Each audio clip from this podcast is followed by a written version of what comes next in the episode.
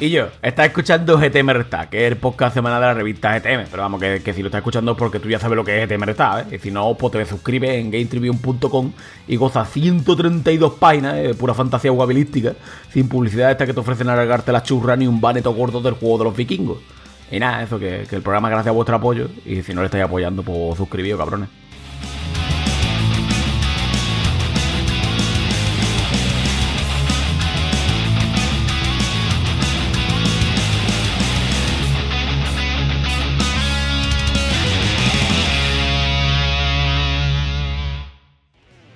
Muy buenas a todos y bienvenidos una semanita más a GTM Restart, tu podcast semanal de videojuegos.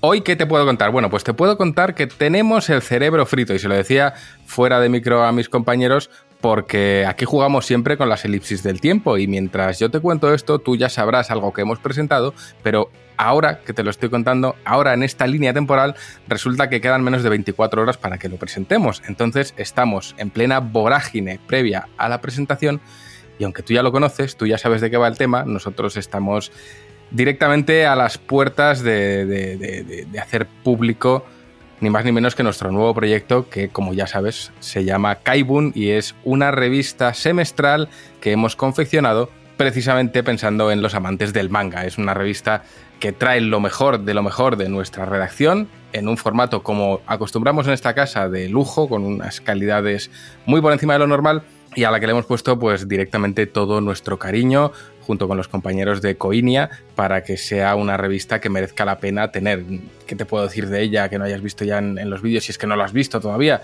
Pues que viene todos, o iba a decir todos los meses, por, por, por prácticamente por, por, inercia, pero en este caso es todos los semestres, viene con una portada ilustrada por el mismísimo Tony Infante que homenajea el título o el tema principal de cada uno de los, de los números. En, este primer número el homenaje en portada se lo rendimos al género mecha y en el segundo, bueno, poco te puedo decir, pero estate muy atento porque creo que te va a gustar bastante, especialmente si eres fan de cierto caballero oscuro. En cualquier caso, hay mucho más que mechas en el número, vas a encontrar críticas y reseñas a los mangas de mayor actualidad y también de mayor calado histórico. Vas a encontrar reseñas y críticas a todo tipo de anime, viejo y nuevo. Vas a encontrar reportajes en profundidad de cómo funciona la industria del manga anime desde dentro, incluso cómo, eh, digamos, eh, funcionan ciertas cosas que posiblemente nunca te hayas planteado o, otros temas como el resurgir de Kyoto Animation, este estudio que ya sabéis que fue prendido en un ataque no terrorista, pero sí en un ataque homicida eh, que dio bastante que hablar. Hay mucho más, tratamos también el videojuego japonés, tratamos también una sección entera dedicada a la cultura del pueblo nipón y nos estrenamos contándote cómo son allí las campanadas y también haciendo un repaso muy extenso de casi, si no recuerdo mal, entre 12 y 16 páginas a todos los escritores y novelistas japoneses más destacados de la historia. En definitiva, 252 páginas dedicadas a la cultura japonesa que no te puedes perder, que puedes ya hacerte socio y suscribirte, como siempre, sin ningún tipo de permanencia, en kaibun.es y que lo hemos hecho con todo nuestro cariño y con todo nuestro amor. Es más, entre los beneficios por suscribirte está que todas las suscripciones a Kaibun incluyen un añito de suscripción digital a GTM, eso para empezar. Además, como oferta de lanzamiento, también tendréis 30 días o un mesecito de suscripción premium a Crunchyroll porque han colaborado con nosotros para reforzar este lanzamiento.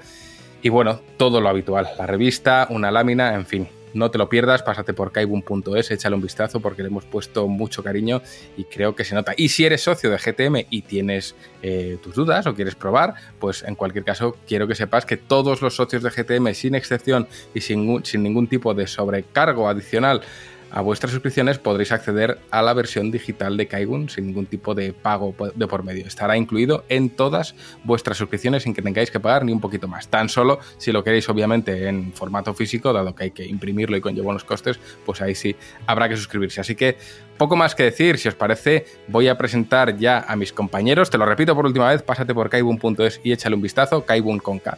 Y, y poco más, si os parece presentamos a mis compañeros de sección, que son ni más ni menos, y empezamos como siempre por la melena purpúrea, aunque hoy hay que decir que también se le nota el cansancio y más que purpúrea está un poco tirando a violacia, pero bueno, en cualquier caso está aquí y es ni más ni menos que Juanpe, bienvenido a casa.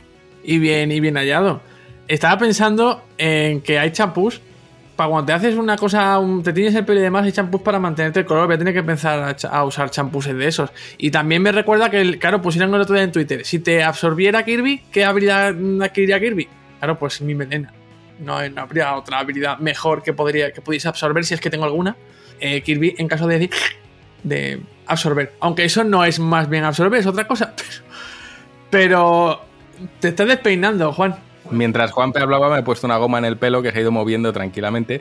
Eh, cosas del cansancio, pero sí, eh, yo creo que si te absorbiese, ganaría o la habilidad de hacer unas entrevistas de puta madre, pero claro, Kirby haciendo una entrevista es raro, o la melena, seguramente la melena, porque es más habilidosa, pero en cualquier caso, eh, ahí queda eso. Mm, Rami, a, ti si te absorbe Kirby, ¿qué ocurre?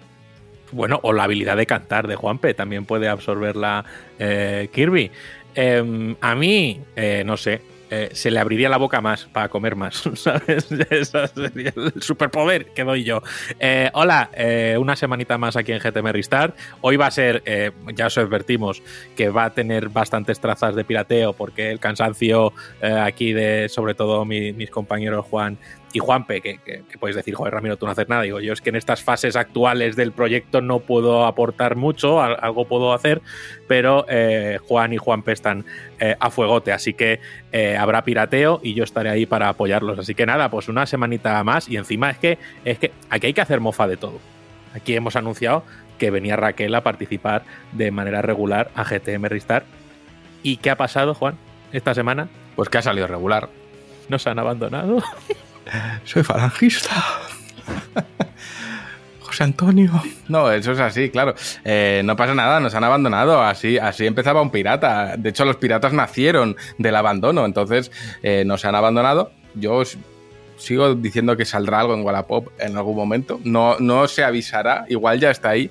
Pero bueno, nos han abandonado, no, bromas aparte, Raquel no ha podido venir hoy porque le ha salido curro de emergencia y no pasa nada porque en, este sector lamentablemente estamos acostumbrados a que ocurran este tipo de cosas, así que desde aquí un abrazote a Raquel y vamos a pasar a Dan. Dan, a ti si te absorbe Kirby, ¿qué poder gana? Una de dos, o se convierte en un agujero negro que absorbe el tiempo libre de todo el mundo, o se convierte en un punching ball. Eh, yo creo que ese es el poder que ganaría Kirby. Así que no les recomiendo hacerlo. No, no me absorbas, Kirby, no me absorbas. ¿Qué tal estáis?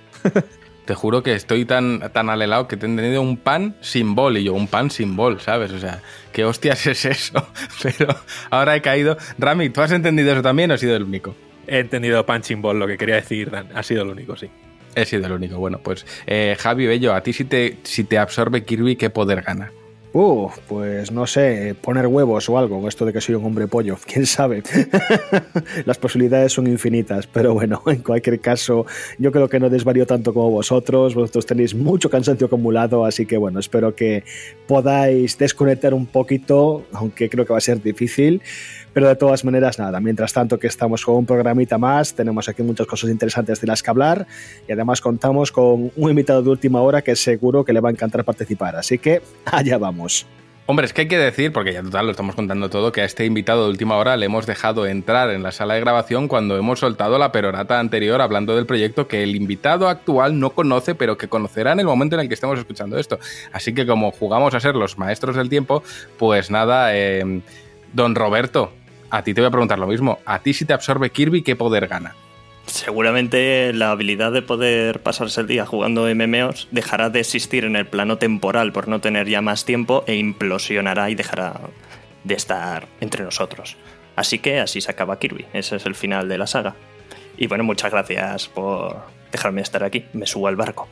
Pues aquí está Roberto Claver, que es además socio de la revista y uno de los moderadores de la comunidad. Así que, eh, Robert, es un placer tenerte aquí. Si os parece, vamos a hacer un repasito de los contenidos de esta semana, porque estoy viéndolo así por encima y yo ya sé, desde aquí le voy a mandar un mensaje a nuestro querido Rocket Adri, porque la primera noticia le va a hacer muy feliz.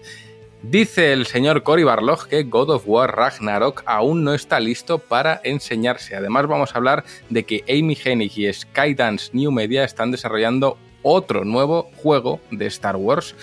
Tercer noticia del día, AEVI y las cifras del videojuego en España en 2021 y cerraremos, ya que está Roberto aquí, hablando de World of Warcraft porque ha presentado Dragonflight, que es la nueva expansión del conocidísimo MMO de Blizzard Entertainment. En Puerta al Retro, bueno, pues aquí me dice el guion, Dan se viste con su cazadora de cuero favorita, no sin antes abrir el botiquín y ponerse una tirita en la mejilla. Hoy le espera un día tranquilo en el muelle moviendo cajas de un lado para otro, pero en su cabeza se repite la misma imagen de siempre. El rostro de Javi Bello. Hoy en Puerta al Retro, Shenmue. Eh, Javi, eres el nuevo Landy. Y cerraremos, como siempre, respondiendo a todas las preguntas de los socios. Estamos sorteando una clave para PlayStation 4 de Capcom Arcade Stadium y os contaremos a qué estamos jugando. Así que no me voy a entretener mucho más. Si te gusta lo que tenemos en el menú, quédate con nosotros que vas a pasar un ratito agradable. Te habla Juan Tejerina, a los mandos Javi Bello y como diría Borja Ruete, Empezamos.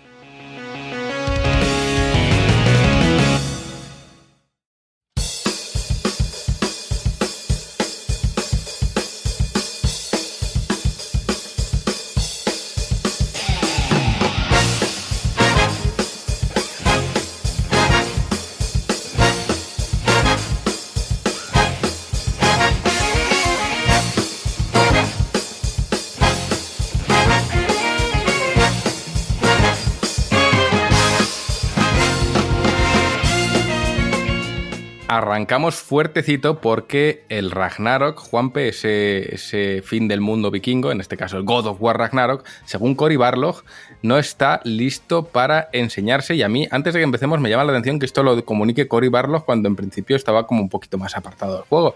Eh, Juanpe, cuéntanos. Sí, tiene, tiene bastante miga el, asunto y no por la cuestión que nos trae hasta esta noticia. Pero vamos, a, vamos al medio del asunto. Y es que, eh, para empezar, God of War, eh, el título de 2018, recordemos, eh, cumplió el pasado día 20 de abril un año, un año, perdón, no, cumplió años eh, desde que se lanzó, cuatro años concretamente desde que se lanzó al mercado, porque se publicó originalmente, eh, si no recuerdo mal, el 20 de abril de 2018, ¿vale? Y en Santa Mónica pues han decidido celebrar este cumpleaños, este aniversario, de una manera, digamos, un poco peculiar, ¿no? Eh, Cory que es eh, el director de esa entrega, ha aparecido en un vídeo a través de redes sociales para justificar un poquito eh, la falta de información y de materiales relativos a God of War Ragnarok, que es la secuela que está actualmente en, desarrollo. De acuerdo con el, que ahora es director creativo del estudio First Party de, Sony, el equipo está centradísimo en el desarrollo de esta secuela, motivo por el que no están compartiendo novedades de God of War Ragnarok. Eh, Barlock asegura que son muy perfeccionistas, esto lo dice, lo dice él, y que simplemente el juego no está listo para mostrarse en estos momentos, que están, pues, eh, digamos que a full trabajo, ¿no? Para endulzar un poquito el, mensaje, el creativo ha prometido novedades en cuanto estén disponibles. Asegura que no quieren guardarse nada para, ellos. Esto puede ser bueno y malo al mismo tiempo, ¿vale? Eh, y también ha querido dejar a los jugadores un poquito con los dientes largos porque ha dicho que se viene algo, algo gordo.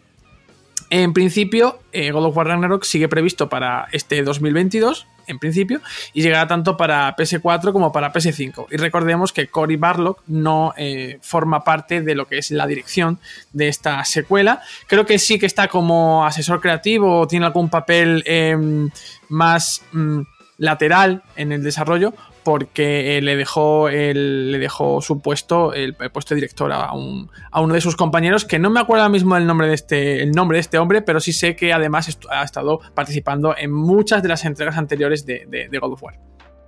Bueno, pues eh, noticia de nuestro querido Cory, eh, no está listo para enseñarse esto. Huele raro, ¿no? suponiéndose que va a salir dentro de como mucho 6-7 meses, que todavía no se pueda mostrar. Es un poco extraño, pero bueno, en fin, eh, Dan, cuéntanos. Es, eh, es raro. Es raro porque yo creo, que lo normal cuando un juego no está listo es no decir nada, pero es verdad que sorprende que haya unas declaraciones. O sea, obviamente eh, Sony ha mostrado sus juegos, el propio God of War, cuando creía que lo podía mostrar sin dar explicaciones por medio. El juego está en desarrollo y eso la gente lo sabe me sorprende mucho que tenga que salir Cory Barro, no sea cosa de qué, a decir que el juego no está listo para enseñarse, más cuando ya se ha enseñado, que es lo que me llama la atención.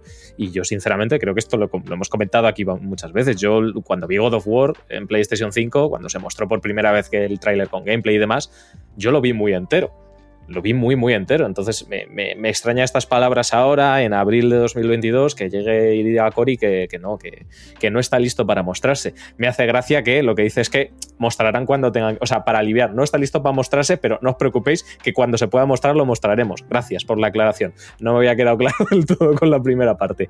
No sé, me, llama mucho la atención y me parece que eh, antes no lo creía para nada. De hecho, estaba convencido de que God of War, así como otros títulos que quedan por salir este año, como Bayonetta 3 o como Starfield, eran juegos que no creía que se fuesen a retrasar, pero me pasaba lo mismo con Zelda y me llevé el batacazo.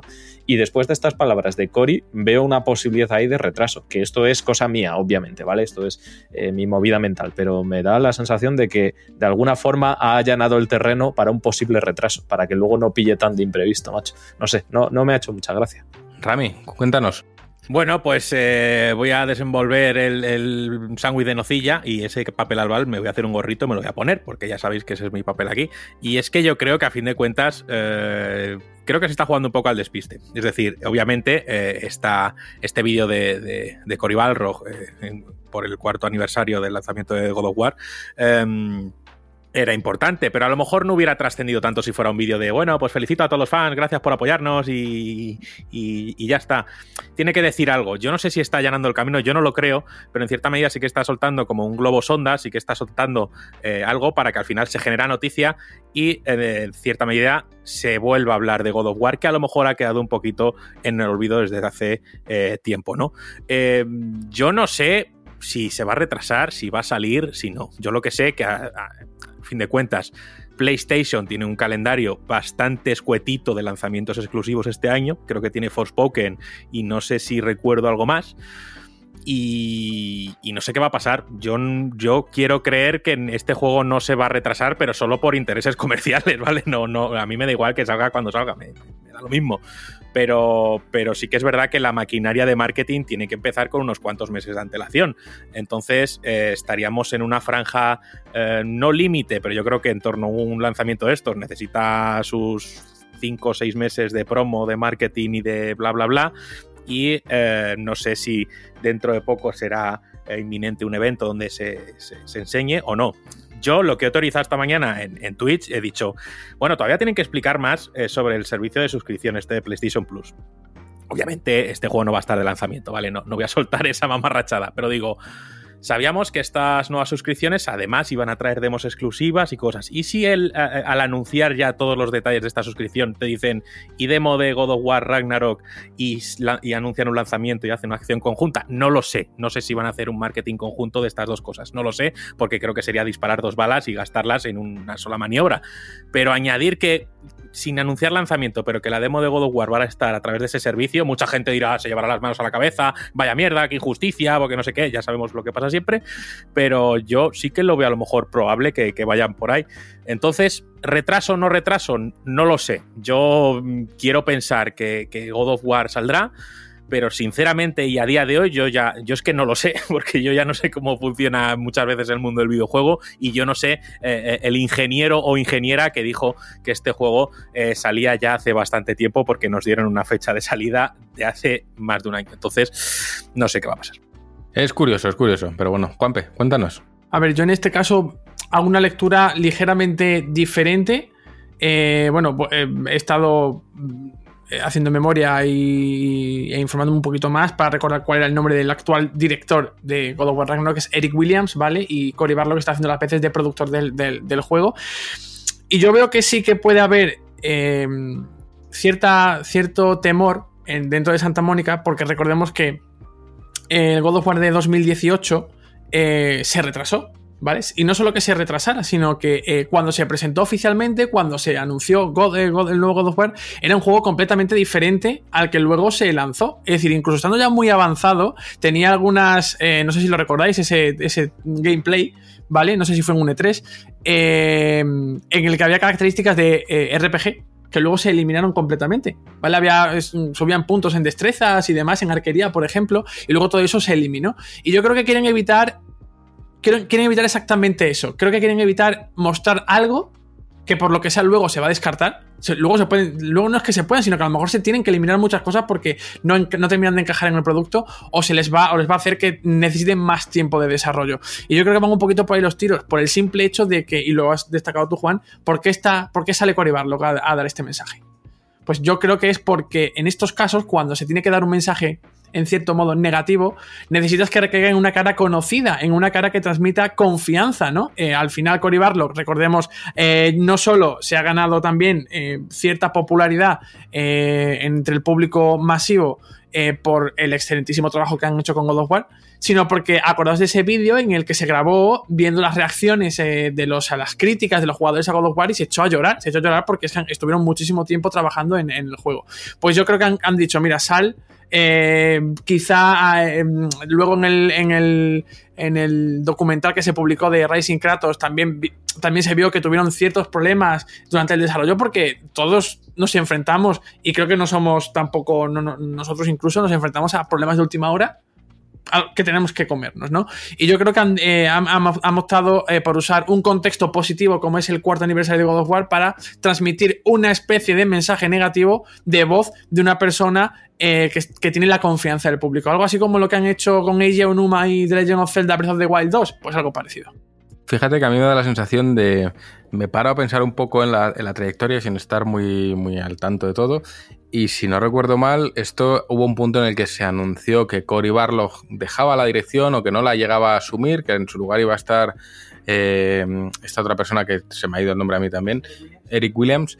Y mm, como que él se tomaba un poco de distancia por temas de, de salud mental y tal. O sea, él se distanciaba un poquito del proyecto y que él, después de haber tomado distancia, que sea él el que sale a decir que se retrasa, a mí lo que me transmite es que ha vuelto a coger cercanía con el proyecto, ha visto lo que hay hasta ahora y ha dicho, no vale.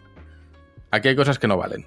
Entonces, si este señor como productor, que tiene la potestad para decir lo que vale y lo que no vale, se ha vuelto a acercar más al proyecto y ha empezado a detectar cosas que no le convencen, sí que puede ocurrir que diga, echa el freno, que hay cosas que tenemos que cambiar, pues para mantenernos más cercanos a la esencia del original que dirigí yo, o por qué patata.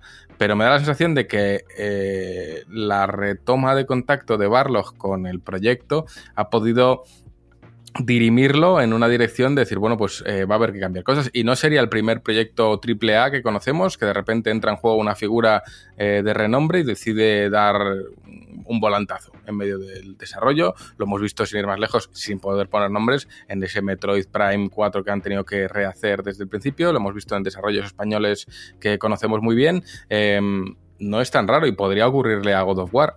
Mm, no sé, yo me quedo con la... Porque, claro, no está listo para mostrarse, pero si ya se ha mostrado, si ya se han visto un montón de cosas, ¿cómo que no está listo para mostrarse? ¿Qué es lo que ahora... Porque da una sensación de que todo lo que hay no está al nivel que debería estar, cuando ya se han estado mostrando cosas. Y ese cambio de diálogo y de, y de transmitir y de comunicar, a mí me da la sensación de que hay cosas que se han parado y se han cambiado o se van a cambiar. Entonces, no sé, me, me despierta mucha inquietud, Juanpe. A ver, es que ahora mismo caben muchas posibilidades ante esta, ante esta intervención de Cory Barlock y yo creo que lo que llama la atención es precisamente que sea él el que, el, que haya salido a, dar eh, la cara, por decirlo de alguna forma, ¿no? Cuando justamente, precisa, y justa y precisamente por ser el productor, eh, normalmente no suelen ser los que dan la cara, suelen ser los que están directamente relacionados con el desarrollo, tanto a nivel creativo como técnico, del, juego. A mí sí me ha llamado la, atención, sobre todo porque el material que se, que se compartió hace poquito, con el que supimos eh, oficialmente el título del juego, que ya luego lo vimos doblado, ¿no? Pues eh, se veía avanzado, se veía lo suficientemente avanzado como para no pensar que podría haber problemas en el desarrollo, ¿no? Em, y sobre todo me llama la, me llama la atención eh, todo esto que estamos hablando de lo avanzado que podría estar el, juego, ¿no? Porque... Mm, y me da la sensación de que podrían estar teniendo problemas con todo el tema de la versión para PlayStation 4. Yo sigo diciendo que, el, que la intergeneracionalidad de muchos títulos puede estar suponiendo muchas piedras para los equipos de desarrollo, porque yo doy por hecho, y creo que lo hemos hablado muchas veces aquí, que estos juegos se desarrollan a mayores, es decir, se desarrollan en la mejor plataforma y luego se hace un trabajo con ellos para llevarlos a aquella que eh, sea de menor potencia. Creo, ¿eh? a lo mejor me equivoco y es para la base precisamente para que pueda funcionar bien y luego se lleva a la, de, nueva generación. Pero creo que esto, si bien tienen que capear el temporal de todo el tema de los eh, microchips, de la escasez de componentes, conductores y demás, puede estar perjudicando muy mucho a las desarrolladoras, porque al final tienen que crear juegos casi en paralelo y eso les puede dificultar muchísimo un organigrama. Y, se pueden atascar muchísimo y a lo mejor es que básicamente creo que de cara al jugador, si anuncian una versión para PlayStation 4, después para PlayStation 5, perdón, después de decir que va a estar también para PlayStation 4, dicen, no, God of War Ragnarok, PlayStation 5, Navidades, pero la versión para PS4 ya si eso os la damos más adelante, ¿no? Eso también da muy mala imagen, porque eso quiere decir que no han llegado a tiempo a todo lo que habían eh, prometido. Y yo creo que tiene que haber algún problema de ese tipo. Eh, y si lo hay, me sorprende porque en el caso de Guerrilla lo han, lo han solventado bastante bien. A todo ha salido a pedir de Milhouse, como diría aquel. Y- pero algo hay, algo hay que, mm, que creo que es evidente cuando eh, personifican y dejan este mensaje en manos del que eh, ahora mismo solo es productor. Ya no sé si tú porque tuvo algún tipo de, em, o tiene algún tipo de problema, que estuvo descansando porque fue un, un estrés horroroso, sino porque encima está con su propio proyecto, que tiene un proyecto el paralelo que está, que está liderando, que es este de ciencia ficción, y obviamente tiene que estar también a cargo de eso. Totalmente. No sé, es raro porque podían haber dicho muchas cosas, pero es que lo que han dicho literalmente es que no está como para mostrarse. O sea, es que mm, eh, esto en mi idioma es como que estás en pelotas, vamos, que no. Que no, que no se puede mostrar. Es, es curioso, pues sobre todo habiendo mostrado ya y demás. A mí me da tufillo a que hay alguien ha entrado y ha dicho esto no vale, para atrás. Bueno, Robert, cuéntanos.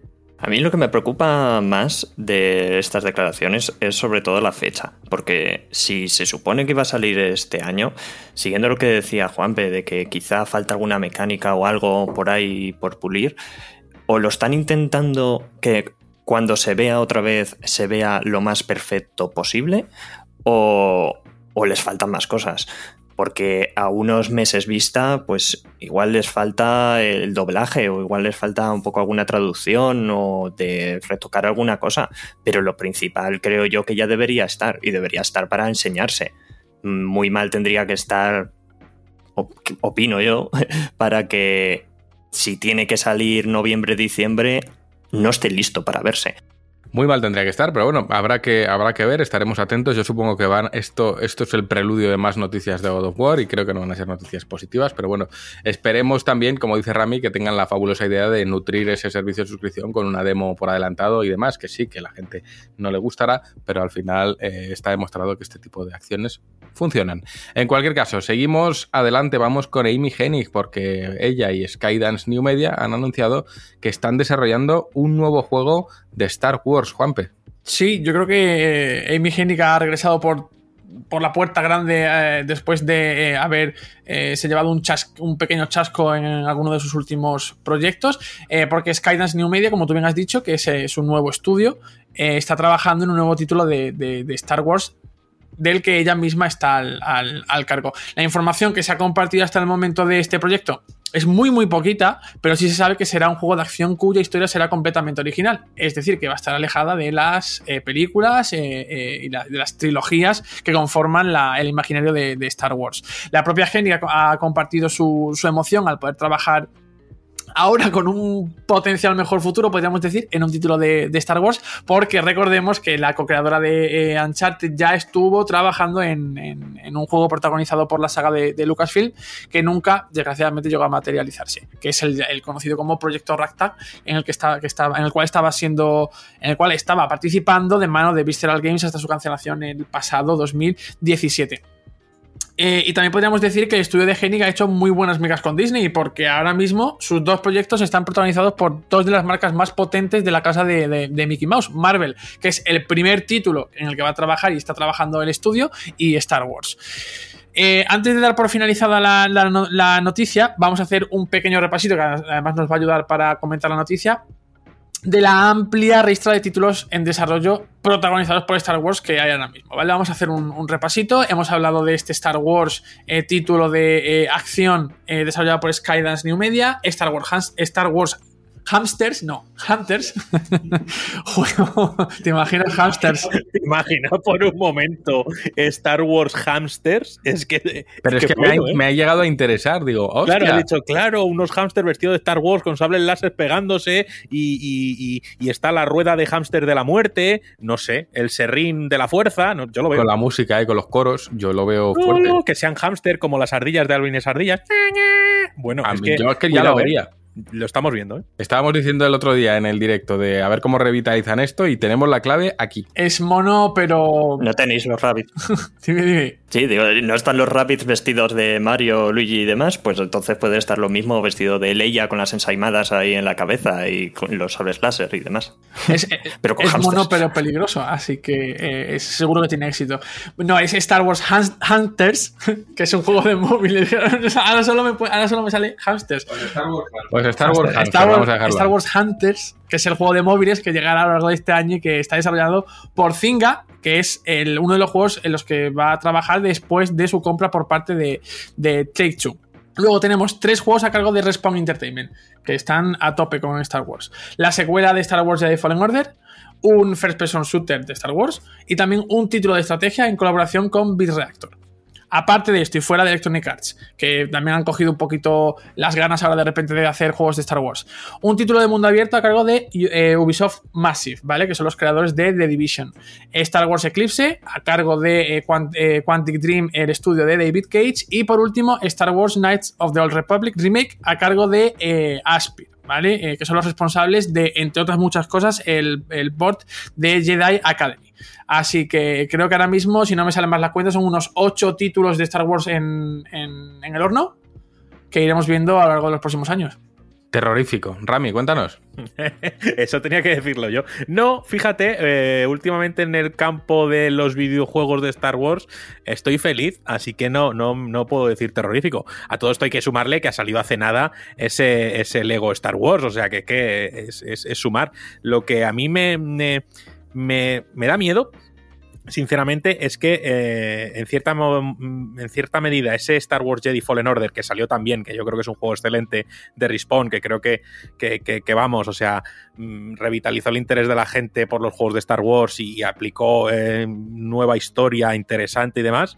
Eh, me da miedo, me da miedo que han dicho, ah, qué bien lo habéis hecho, pues os vuelco absolutamente todo. Y están metidos en tres proyectos, obviamente, en unos los están asesorando y en otros están más en tema de desarrollo y más metidos, pero me da miedo, me da miedo. Es en plan, ah, tú lo haces bien, es como en un curro, ah, que tú haces bien esto, pues te voy a echar encima todo el curro del mundo y vas a acabar muerto. Estas son mis teorías. Pero eh, bueno, ojalá salga todo bien porque eh, un Fallen Order 2 eh, estoy dentro de cabeza, un First Person Shooter hecho por la gente que se ha encargado de hacer Titanfall y Apex Legends ambientado en Star Wars, pues puede ser la hostia. El juego ese de estrategia creo que están un poquito más a tema de, de consultores apoyando el desarrollo, pero al final es el otro estudio el que está más metido. Y es que claro, tenemos ese Kotor que a mucha gente le genera miedo ese remake por lo que vayan a cambiar y lo que vayan a hacer. Eh, yo, bueno, eh, antes que miedo que salga y luego ya pues le tenemos miedo como al meñique de Palpatine. Y em, de momento lo de Ubisoft sí que no lo tenía para nada en el radar, es decir, me lo comentó Juan el otro día, yo digo, ¿en serio que Massive, aparte del de Avatar este que está haciendo, que a saber, eh, y yo creo que Avatar se anuncia este año sin no mucho tardar, sino antes de terminar el año fiscal. Pero lo de Ubisoft y Star Wars y Massive es que no tenía ni idea. Entonces, pues suma y sigue. Ese es a lo mejor el que menos fe le tengo puesto, ¿vale? Y luego el Eclipse, sinceramente, que aunque vaya a salir en 2048, pues eh, le tengo ganas. Porque a mí, mm, frente a lo que dije, mucha gente que los juegos de Quantic Dream no les gustan, a mí sí me gustan. Y Detroit es uno de los juegos que me ha dejado un pozo maravilloso. Así que si eso es ambientado en un universo Star Wars, pues igual puede ser buena mierda. Así que, pues oye, muchos juegos de Star Wars, pero vamos, si miramos los juegos de Star Wars que hay desarrollados desde que se inició el mundo de Star Wars, hay cientos. Entonces, nada nuevo bajo el sol, pero que bueno, muchas cositas en el horno. Pues tanto, tuyo. Pues yo iba precisamente eh, a hablar de esto, ¿no? De la cantidad de juegos que hay de Star Wars eh, actualmente en desarrollo. O sea, creo que a mí personalmente me agrada, me gusta, porque que he visto una evolución muy grande en los últimos años en la franquicia Star Wars en el mundo de los videojuegos. Ha pasado de ser eh, la mediocridad más absoluta y juegos simplemente para buscar ingresos y más ingresos y pay to wins y, defenestrar directamente la franquicia Star Wars en el mundo de los videojuegos, a todo lo contrario. Efectivamente, el, el culpable de esto ha sido Jedi Fallen Order juego que estoy completamente de acuerdo con lo que dice Ramis, me parece un título brillante, un título que sabe implementar mecánicas Souls, mecánicas Sekiro, mecánicas Metroid Prime, que hay mucha inspiración en su diseño. Eh, y creo que logran hacer un juego que es, es, es brillante, que encima eh, creo que aporta, que suma en todos los aspectos y se distancia por fin de una vez por todas de ese modelo que había estado adquiriendo Star Wars, porque claro, yo recuerdo Star Wars en su día y teníamos un episodio 1 Racer y teníamos todo tipo de juegos eh, como los KOTOR y demás que, tocaban todos los géneros y todo lo hacía prácticamente bien, era una franquicia que sabía adaptarse prácticamente a cualquier género y de repente pasó a ser, pues eso, eh, la, es que no quiero decir palabras malsonantes, pero pasó a ser el esclavo de, de Electronic Arts en el peor de los sentidos posible, casi. Y me alegro, me alegro de que esto sea así. Es verdad, son muchísimos juegos en desarrollo, muchísimos, muchísimos títulos en desarrollo, pero lo que sí que estoy viendo es que se van anunciando escalonadamente y que efectivamente van a llegar escalonadamente. Que aunque ahora tengamos en el panorama 8 o 9 juegos de Star Wars ahí en el horizonte, eh, da igual, porque efectivamente juegos como Eclipse, como ha dicho Rami, pues hasta 2204 no va a salir, así que da un poco igual. Irán saliendo cuando tengan que salir. Yo la verdad estoy muy contento con, con cómo se están haciendo las cosas. Y a la, vista está que los últimos juegos como Squadrons o, Fallen Order o, Lego Star Wars han salido muy, pero que muy, muy, muy bien. Y creo que es lo que, lo que los fans eh, necesitan y merecen. Y otra cosa añadir, que bueno, este último título que se ha anunciado me alegra un montón porque también gente que estaba trabajando en, el eh, censurado, uy, censurado, perdón, cancelado 1313, pues también, ¿no? Alguna forma es rescatar partes de proyectos que en su día sí que causaron mucha expectación y demás. Así que yo muy contento con Star Wars en el mundo de los videojuegos actualmente. ¿Y Roberto qué le parece? Pues sin duda se vienen, se vienen bastantes juegos y, por estadística alguno bueno debería salir. Mal sería que saliera que salieran todos malos. Pero es que también se ha notado bastante la apertura que ha tenido ahora la saga desde... Claro, EA si no me si no me fallan los datos, creo que fue en 2013 que firmó un acuerdo de exclusividad de juegos de Star Wars durante 10 años. Y acaba ahora 2022-2023. Entonces ahora es cuando empezamos a ver todos estos nuevos anuncios, que alguno igual si ya se sabía que no iba a renovar EA la licencia, que, o Disney no se la iba a dejar a EA en exclusiva, eh, habrán empezado ya a desarrollarla durante unos años antes, pero igual algunos de estos empiezan ahora igual tardan todavía su tiempo en llegar. También creo que fue en 2021 que volvieron a rescatar Lucasfilm Games y ahora vemos que están también con Monkey Island y van a estar detrás de algunos de estos juegos de Star Wars apoyando al menos y dando un poquito más de, que se integren mejor en lo que viene a ser el universo de Star Wars. Si a eso le sumamos que las películas pues no fueron muy bien, pero las series de Disney Plus, como Mandalorian y Boba Fett, sí que están yendo mejor, se vienen, se vienen buenos, buenos años para juegos de Star Wars. Juanpe, tuyo. Es que estaba diciendo ahora Roberto lo de Lucasfilm.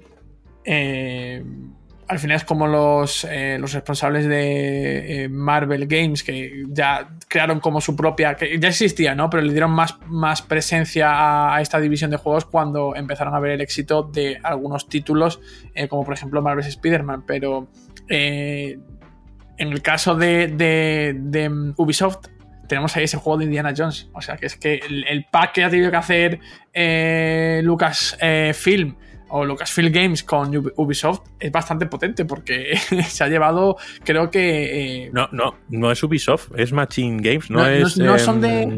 Es Bethesda. ¿Sí? ¿Es Vale, vale, pensaba que era de, Ubisoft. Digo, el pack que le han tenido que hacer ha sido, ha sido potente con alguna de sus, de sus sagas. En cualquier caso, em, y, lo, estaba pensando, eh, a ver, es, cierto y creo que es que, es, ha quedado patente a lo largo de estos años que EA no ha hecho un uso todo lo bueno que es, mm, debería de la licencia Star Wars, ¿no? Porque creo que me acuerdo de un EA Play en el que se anunció Star Wars Battlefront 2, que por cierto, los nuevos títulos de Battlefront a mí me parecen muy buenos, porque además, eh, aparte de DICE, que son los responsables de, Battlefield, también está Motive, Criterion y demás, que son, que son estudios muy buenos dentro de, Electronic Arts.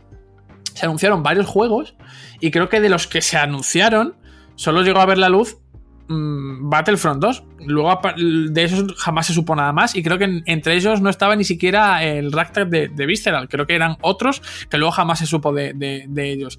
Y, y, ha tenido que. Ha tenido que, tocar fondo la saga con, Electronic Arts para que hiciesen Jedi Fallen Order, que lo que llevaba pidiéndole el, el, público a Electronic Arts durante muchísimo tiempo era un juego para un solo jugador.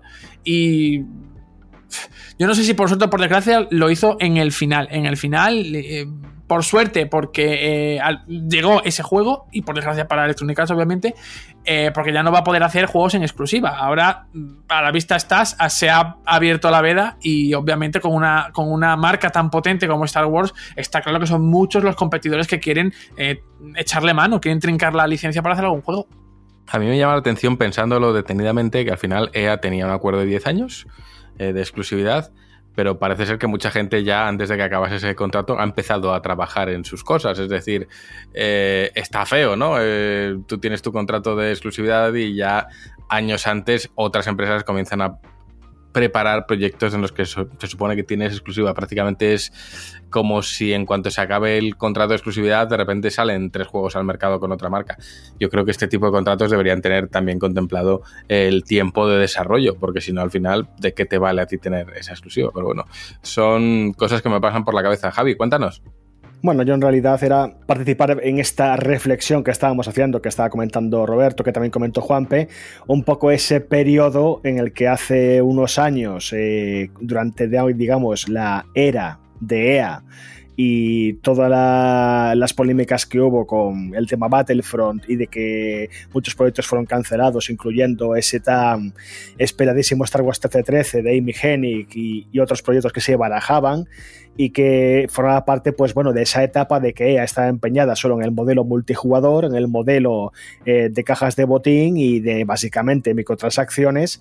Y entonces, pues bueno, coincidió también con, con la etapa de la trilogía moderna de películas que polarizaron completamente a la audiencia de Star Wars, que no funcionaron tan bien, eh, y una serie de, de, concatenaciones que hicieron que, bueno, lo que estaba comentando Juanpe, de que estaba la, la reputación de una de las eh, sagas de, de cine, cinematográficas más famosas de, todos los tiempos, pues estaba cayendo, pues, que vamos, a la altura del barro. Entonces, pues bueno, eh, se han tenido que dar pues una serie, una serie de series, valga la redundancia, de éxito, como son Mandalorian, en menor medida Boba Fett, pero también funciona. La séptima temporada de Clone Wars, eh, y después, obviamente, el juego de Fallen Order, que fue un bombazo, que fue lo que todo el mundo quería, que supo respetar muy bien pues todo lo que es el universo Star Wars y además ofrecer un videojuego muy bueno, muy notable, y entonces a mayores de que coincidía pues eso, que se le acaba la exclusividad a EA, de que no había quedado buenas relaciones con Disney, precisamente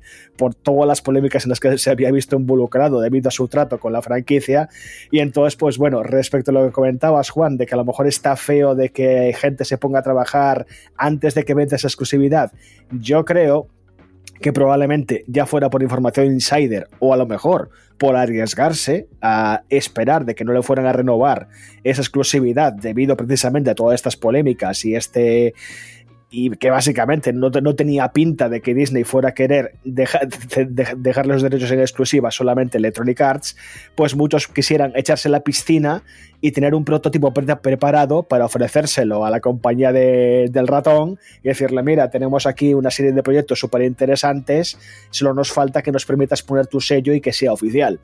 Y entonces yo pienso que a lo mejor ha sido un poco más por ahí, porque además es eso, o sea, esta, este nuevo estudio de Amy Hennig y, otro de los co-creativos de, de ese Star Wars 1313, pues que ya ha formado un tiempo y que ahora han presentado este proyecto, esta iniciativa de eh, estamos creando un nuevo juego basado en el universo Star Wars, esto último probablemente ha sido cuando le han dado, digamos, la confirmación oficial de que podían hacerlo, pero que igualmente eh, la idea para ese juego probablemente podía funcionar con cualquier otro skin, era, es cambiar obviamente el guion y Amy Hennig, que es una escritora sensacional, entonces pues bueno, igual podía tirar por otro lado, pero la idea de querer hacer pues un juego de acción y aventura en tercera persona en un mundo Star Wars es algo que probablemente la gente esté deseando con ganas de recibir, así que bueno, yo espero que todo salga bien, que toda esta etapa de este aluvión de títulos de, de la franquicia Star Wars que van a tocar multitud de palos, multitud de géneros, yo pienso que le va a venir muy bien, que puede revitalizar y que nos puede ofrecer pues bueno nuevas aventuras más allá de las películas o más allá de los Jedi que ya cansan un poco o sea a mí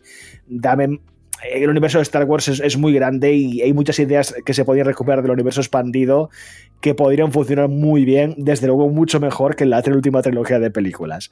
Pero bueno, así que a ver cómo sale la cosa. Bueno, habrá que ver. Yo sigo pensando que aunque un estudio pues quiera una licencia de Star Wars y prepare su prototipo y tal y cual, por parte de Disney está feo abrirle las puertas y concederles la licencia antes de que se acabe nada, porque al final este tipo de prototipos, por mucho que tú prepares, cuando ya es oficial, ya tal, ya obviamente está Disney detrás avalando, aportando materiales y supervisando. O sea que Disney realmente ya está implicada en todo esto. Entonces, no sé, me parece feo, pero bueno, yo que sé, como todo vale. Rami, cuéntame. Yo solo por aclarar, y es que Star Wars 1313 y Proyecto Ragtag son dos cosas distintas. El Proyecto Ragtag es este juego en el que estaba Visceral Games, eh, presidido obviamente por EA, y en el que Amy Hennig sí que estaba participando. Star Wars 1313, si yo no me equivoco, era de la difunta LucasArts que cerraron y luego abrieron esta división de videojuegos nuevas que era Lucasfilm Games, y era eh, eh, totalmente distinto. Si yo no recuerdo mal, ¿vale? Eran dos proyectos distintos. en uno era como una especie de cazarrecompensas y demás, y en el otro, pues no se llevó a especificar eh, mucho, ¿vale? Pero, pero son proyectos distintos como tal, así que son dos buenos proyectos que se cancelaron. Gazo, gazo por mío entonces, pero bueno, en cualquier caso, un poco que el sentimiento creo que está ahí. Bueno, pues si os parece ya con esto vamos a dar por concluido el bloquecito dedicado a esos, esos, millones de nuevos juegos de Star Wars y en concreto al que está preparando Amy Hennig y nos vamos directos con Aevi que han dado ya las cifras del videojuego en España en el pasado 2021, Juanpe. Sí, han publicado su nuevo eh, anuario eh, sobre la industria del videojuego en, España, donde recogen la situación de la, de, la, de la, industria de los interactivos en nuestro país en 2021, ¿vale?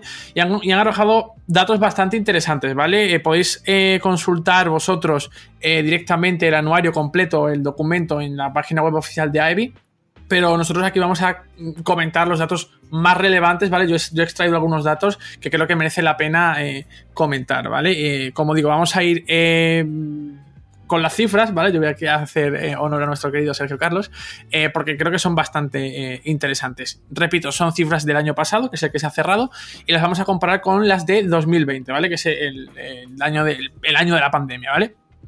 En 2021, el mercado de videojuego eh, facturó 1.795 millones de euros, ¿vale?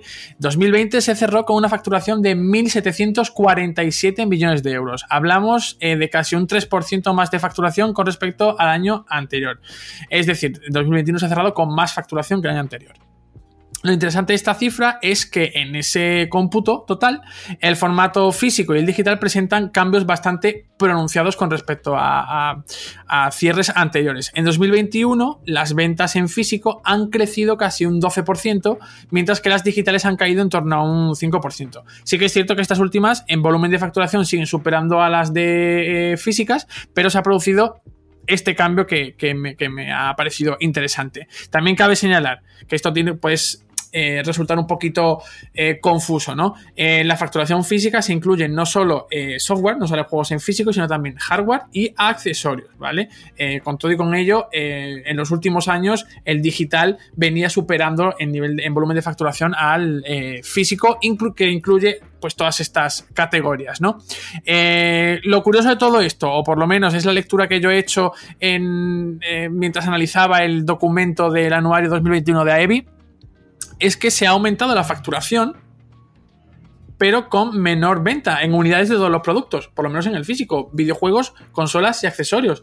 Es decir, aunque se ha facturado más, en unidades como tal, se ha vendido menos. Por lo menos esta es la. Eh, si comparamos las cifras, creo que eran 8, eh, millones y pico de unidades de entre em, hardware, software y accesorios en 2020 y en 2021 creo que eran 6 millones y pico, ¿vale? Para que eh, os hagáis una idea, si no he interpretado yo mal eh, los datos. El anuario desglosa, muchas más cifras, ¿vale? Como os digo, os invito a que lo consultéis si os llama la, atención pero me voy a, a, destacar eh, algunas de ellas. Em, además de estas cifras de facturación, se suman también los números relativos al público consumidor, que me parecen también muy, muy interesantes. por ejemplo, los géneros más populares en España en, 2021 acorde a los, al número de títulos que se han vendido unidades de esos juegos, ¿no? Os he hecho un top, un top 3, aunque hay creo que unos 10 eh, entre los más eh, vendidos en el, documento completo. El, más exitoso es el juego de acción, ¿vale? Con más de 2,3 millones de juegos vendidos. El segundo son los juegos de deportes, eh, con 1,06 millones de juegos vendidos. Y el tercero es el juego de rol, el RPG, con 875.000 eh, juegos vendidos. Bastante interesante porque en la lista hay eh, géneros que, bueno, pues entre los que creo que si no estoy equivocado, y lo puedo consultar ahora mismo aquí porque lo tengo abierto, en, el, en, este top que yo os estoy comentando están, entre otros, juegos de carreras, eh, de aventura, que sería el siguiente de justo después de juegos de rol, pero es que también otro, está en otra categoría que es juegos casuales, que quizá suelen ser, ya solo precisamente por la accesibilidad a los mismos, bastante más exitosos. Eh, voy a continuar. Eh, los perfiles de jugadores, ¿vale? según el anuario de 2021 de Ivy, actualmente somos 18,1 millones de jugadores, ¿vale? El 50% de los españoles entre 6 y 64 años aproximadamente. Esta cifra aumenta los 15,9 millones que había en 2020. Ahora bien, de ese total, de los 18 millones que he dicho, el 52% son hombres y el 48% son mujeres. Porcentajes que también han variado bastante eh, desde con respecto al año anterior, puesto que en 2020 el porcentaje era 54,9 hombres y 45,9% mujeres. Y vamos más allá, porque es, bastante completo el, documento. A Evi detalla, además, los segmentos de edad eh, que son más jugadores. Es decir, eh, pues eh, hay más jugadores entre 20 y 30 y tantos, 40, 40. Vale, me habéis entendido, creo. Pues el caso es que en los hombres, la franja de 25 a 34 años es la más jugona. ¿Vale? Con un 15% en total, pero es que en el caso de las mujeres, la franja más jugadora es la de 45 a 64 años de edad, con un 12% del total de jugadoras. Y para terminar este pequeño eh, repaso, ya comentamos todas las cifras, si es que os acordáis, eh, os digo que eh, vamos a hablar de los dispositivos más usados para jugar, ¿vale? a la cabeza están las consolas y los smartphones con un 27%. En el caso de estos últimos, el reparto es 25% para Android y 11% para iOS. Le sigue el PC con un 22%, tablets con un 12% y lo sorprendente quizá porque puede haber un, cierto debate, os explico por qué, las portátiles con un 9%. Eh, os digo por qué puede haber un pequeño debate de las portátiles. Porque eh, tú miras el documento y el logotipito que utilizan, el iconito que utilizan para referirse a las portátiles son los mandos de Nintendo Switch. Son los Joy-Con, ¿vale? No utilizan, por ejemplo, lo que sería una Nintendo DS o cualquier otra portátil que todavía pudiera estar en el, en el mercado. Así que podríamos Mm, inferir de ahí que el 9% del mercado que es portátil se lo come en Nintendo Switch. Bueno, pues ahí están los datos, bastante curiosos y la verdad es que lo estoy revisando aquí mientras tú lo, lo comentabas, Juanpe, y hay y hay datos muy interesantes. Yo cuando veo, la, por ejemplo, la lista de los más vendidos, cuando ves los que están en lo alto, te das cuenta de lo que decimos muchas veces, tanto aquí como en los directos, y es que eh, nosotros somos una pequeñísima porción del público y luego hay una gran porción del público que consume títulos de calado de Just Dance 2022, que se posiciona el cuarto más vendido del año, de más ni menos. Así que, bueno, eh, Rami, cuéntame. Eh, a mí es que básicamente yo estos datos me, gusta porque muchas veces los veo y, observo cosas, ¿no? Sobre todo de, esta mañana que hemos estado hablando de la lista de, los juegos más vendidos en 2021 y tienen otra que es de los juegos lanzados en 2021 que es totalmente distinto y se, ven cosas, ¿no? Y ya tres cosas. Eh, me ha llamado mucho la atención el dato de, las mujeres, eh, el perfil de edad de las mujeres jugadoras en España. Me ha llamado, pero, pero muchísimo la atención y y, no sabría explicarlo, no hay que darle explicación. Al final, pues oye, las mujeres comprendidas entre esa edad son las que más juegan y ya está. Pero me llama la atención y me llama también la atención, sobre todo, la equidad ya que hay en, cuanto a géneros de, porcentaje. Y, otra cosa que me ha llamado la atención, y no sé si tiene que ver con la nueva generación, em, que al final salen nuevos periféricos y demás, y es ese eh, cambio respecto a ingresos eh, por el hardware o por el gasto en hardware y demás. No sé si lo he entendido yo a lo mejor bien o es que me, ha bailado alguna historia, pero como que se había eh, comprado más, pero que se había ingresado menos o, al revés, ¿no? Entonces no sé si es la falta de stock de consolas o, la gente que ha comprado. No, no sé a qué se puede deber esa, esa historia, pero me ha llamado también. A ver, te, corto un momento, Rami. Precisamente, quizá puede ser, y lo hemos hablado aquí, a que aunque se vendan menos unidades, el precio de las mismas es, es el más elevado. Quizá ya solo eso por facturación, hablamos del dinero que se ha ingresado, que se ha generado por, por ello. Por lo tanto, creo que es lógico pensar que si antes un juego te costaba 50 euros y ya te cuesta 80, el volumen de facturación va a ser mayor. aunque vendas 4, Pero esos datos eran en cuanto a todo, software y hardware, ¿o En el, caso, hardware? en el caso que te he comentado yo de unidades, eh, solo puedes contar las físicas. Es decir, estamos hablando de juegos, hardware y accesorios físicos. Y entonces, pues es eso, que, que- que al final todos estos datos y sobre todo eh, bien explicados y bien abstraídos y, demás, pues eh, dan que entender eh, muchas cosas. Pero a mí yo creo que hoy no me llega ya la cabeza para extraer muchas más conclusiones de esto, pero creo que se pueden sacar muchísimas. Seguro que Robert tiene conclusiones de esto. Ahora dice, ¿conoces el aclamado MMO? Tengo conclusiones, tengo conclusiones. He estado, he estado ojeando, de hecho, el anuario, el cual recomendaría a cualquiera que tenga interés y tiempo que lo ojee, porque hay unas entrevistas muy buenas también a responsables de Bandai, de Game y de algunos estudios. Y los datos están todos muy bien explicados y con dibujitos y demás para que no te pierdas. Y, pero, claro, estos datos siempre me escama a mí lo mismo y es de lo que comentabais de las ventas digitales y las ventas físicas. Porque las ventas físicas sí que se registran muy bien, mm, al menos a nivel de España, pero las digitales, supongo que porque no dan muchos datos los, o bien los publishers o bien las, las compañías que tienen las tiendas, Microsoft, Nintendo, eh, Valve y demás, eh, claro, siempre queda esa incertidumbre de qué es lo que se compra online. Y eso se ve sobre todo cuando se miran los juegos vendidos en PC, que, el, que cae el número completamente. Y luego ves las listas de juegos vendidos en PC y como solo te salen los físicos, te salen juegos de igual hace años o juegos que no sé, que no se está oyendo hablar, pero que, por ejemplo, un FIFA de hace tres años, los Sims. Entonces, representa una parte de la población, pero ahí, ahí hay un hueco, un agujero negro, creo yo, que falta por verlo en estas cifras.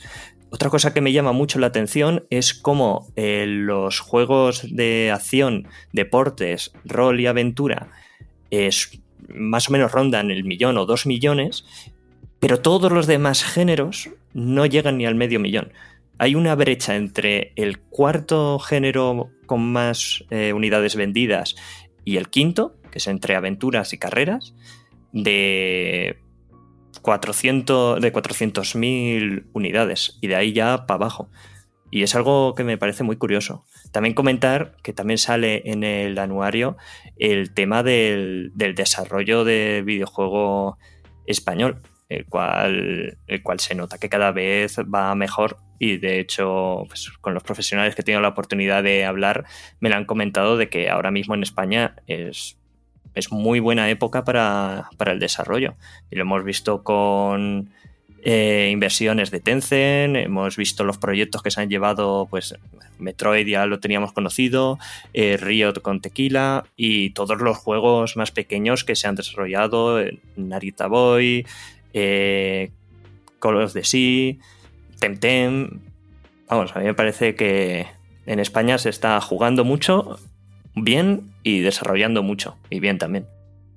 Bueno, pues estábamos aquí viendo, mientras nos contaba Robert su- sus impresiones, el, documento que han presentado, el anuario, y unas cuantas pegas se le pueden sacar. Em, sin ánimo de caer en el descrédito, ni mucho menos.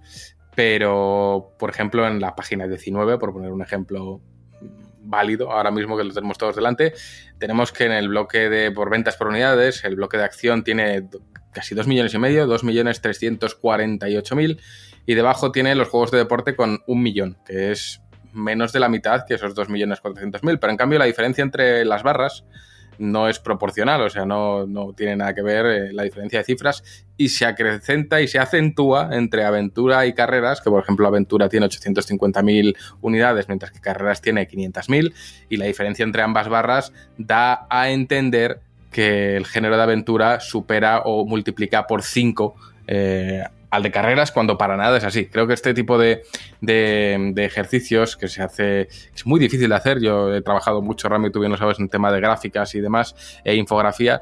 Eh, hay que hacerlo con mucho cuidado y mucha meticulosidad, porque luego nos quejamos cuando en la tele, en ciertos medios generalistas, salen este tipo de, de gráficos y, y demuestran que no se han hecho del todo bien. Y yo lo he visto en todos los ámbitos del periodismo, machacar a compañeros de medios generalistas porque no han hecho bien este tipo de gráficas. Pues creo que en este caso, por ejemplo, se podría haber hecho un poquito mejor. En la página 22, sin ir más lejos, se confunde el género masculino y femenino y el, el el femenino pasa a ser el masculino y viceversa. Bueno, son, son detalles que espero que arreglen en la versión final, pero en cualquier caso creo que son datos eh, muy, muy, muy, muy interesantes y que, reflejan la salud del videojuego en nuestro territorio. Así que es, es de celebrar. Así que creo que mm, detallitos como los que he comentado al margen, eh, los compañeros de Aevi han hecho un, un trabajazo. Y es más, Rami, si no recuerdo mal, les hemos tenido aquí.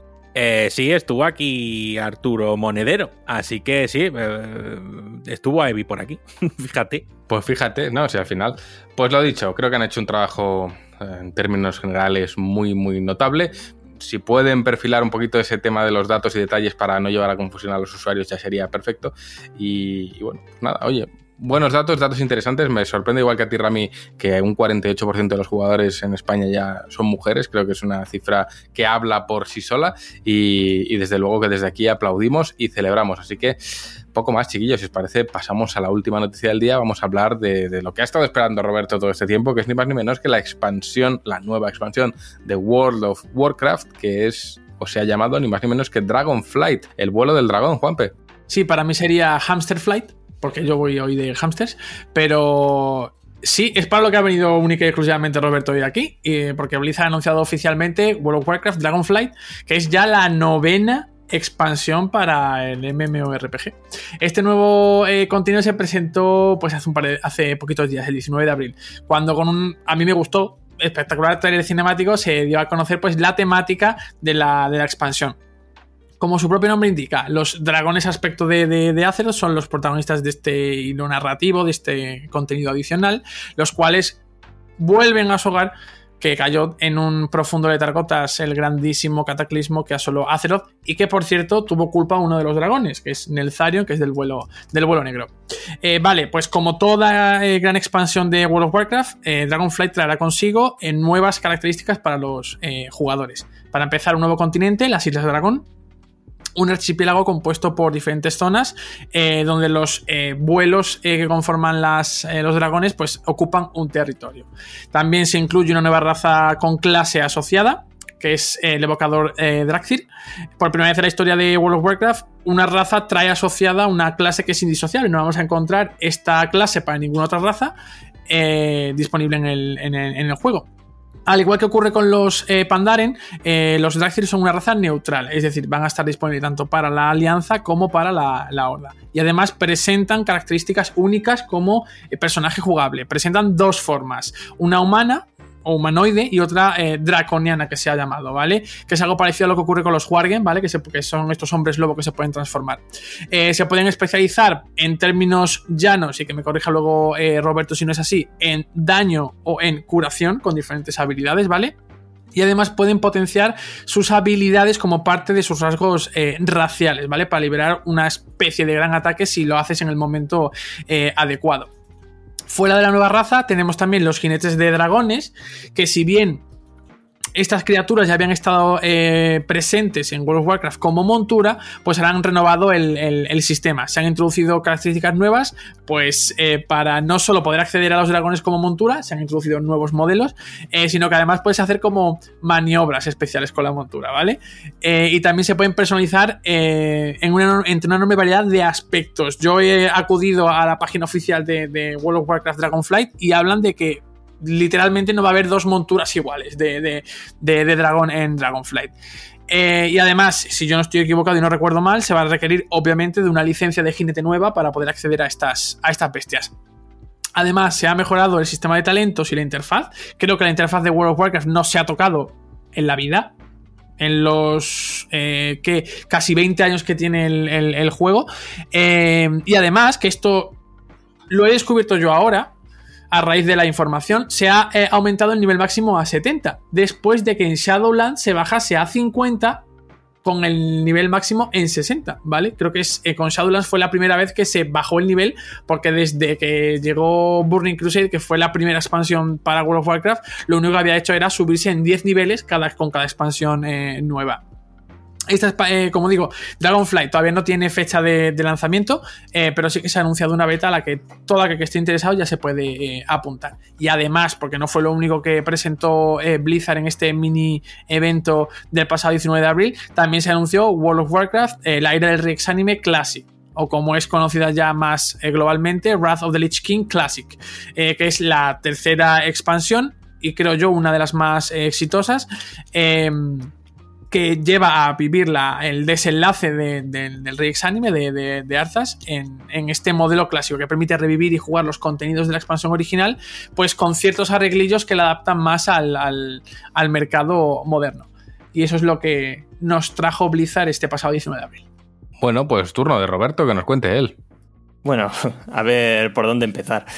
Eh, sí que una pequeña corrección. eh, lo que muestra el tráiler, que al principio pone eh, 10.000 años atrás, eh, no fue el cataclismo de el dragón aspecto del vuelo negro, que es a la muerte, que es el de la expansión de Deathwing, sino fue el cataclismo de, no sé, si- ahora no, no tengo claro si ocurre en alguno de los juegos RTS, eh, en el cual aparece por primera vez la Legión Ardiente y el mundo, que era como un continente único, se divide y forma los continentes que ya luego están en World of Warcraft de Kalimdor y Reinos del Este y bueno, y Pandaria y demás. Entonces, la expansión esta, así a rasgos generales, lo que se nota es que no han querido Vamos, Shadowlands, por ejemplo, iban diciendo por ahí, la, la mayor expansión de World of Warcraft, la expansión más ambiciosa de nuestra historia. Esta, mm, por mostrar, no han mostrado ni, ni quién es el antagonista de esta historia, porque nos muestran que los dragones regresan a su tierra, de que se recuperarán para ser los protectores de Azeroth, aunque ya con los eventos de Cataclysm perdieron, digamos, el mayor de los poderes que tenían pero no muestran el antagonista. Tampoco muestran una mecánica principal, como sí que ha habido en las anteriores dos expansiones. Una mecánica principal, por ejemplo, en Shadowlands había la torre Torghast, donde era un poco estilo eh, roguelike, iba subiendo niveles hasta llegar al último nivel, entonces te da una recompensa y niveles procedurales y demás. Esas cosas parece ser que se han perdido, no van a volver, no van a actualizarse a esta versión por ahora y no, y no va a haber nada grande que lo sustituya. Está la nueva raza, los dragones sí que parece ser que tendrán, eh, seguirá conviviendo con el sistema de vuelo mm, tradicional, que es tú tienes una montura, echas a volar y ya está, pero nada más llegar a estas islas nuevas, como que te dan un dragón y puedes, digamos, jugar a, a- enseña a tu dragón y vas desbloqueando habilidades con él y han implementado un motor de físicas y demás solo para los dragones, para hacer las piruetas, subir, bajar y demás. Con un sistema de poder cambiarle los cuernos, la armadura, la cara y todo eso al dragón. Eh, las, las nuevas zonas que están ligadas a los distintos vuelos elementales que hay en Azeroth también dicen que serán las más grandes que se han visto y que incluso han tenido que aumentar la distancia de visión del propio juego para que se puedan ver bien.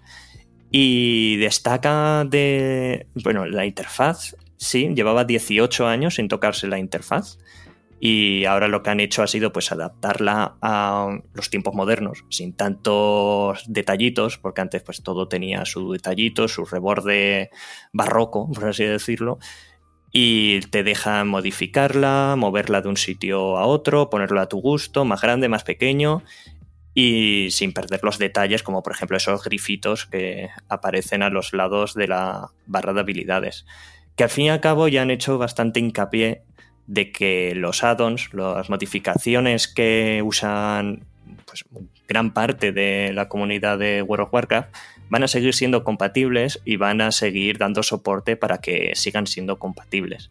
Porque al final la gente que se dedica, por así decirlo, más profesionalmente a, a jugar, acaban teniendo toda la interfaz modificada, que es entonces cuando, cuando salen las típicas capturas de, oh, mira, el Warcraft todo lleno de numeritos y tablitas y grafiquitas que no sabes ni a qué estás jugando.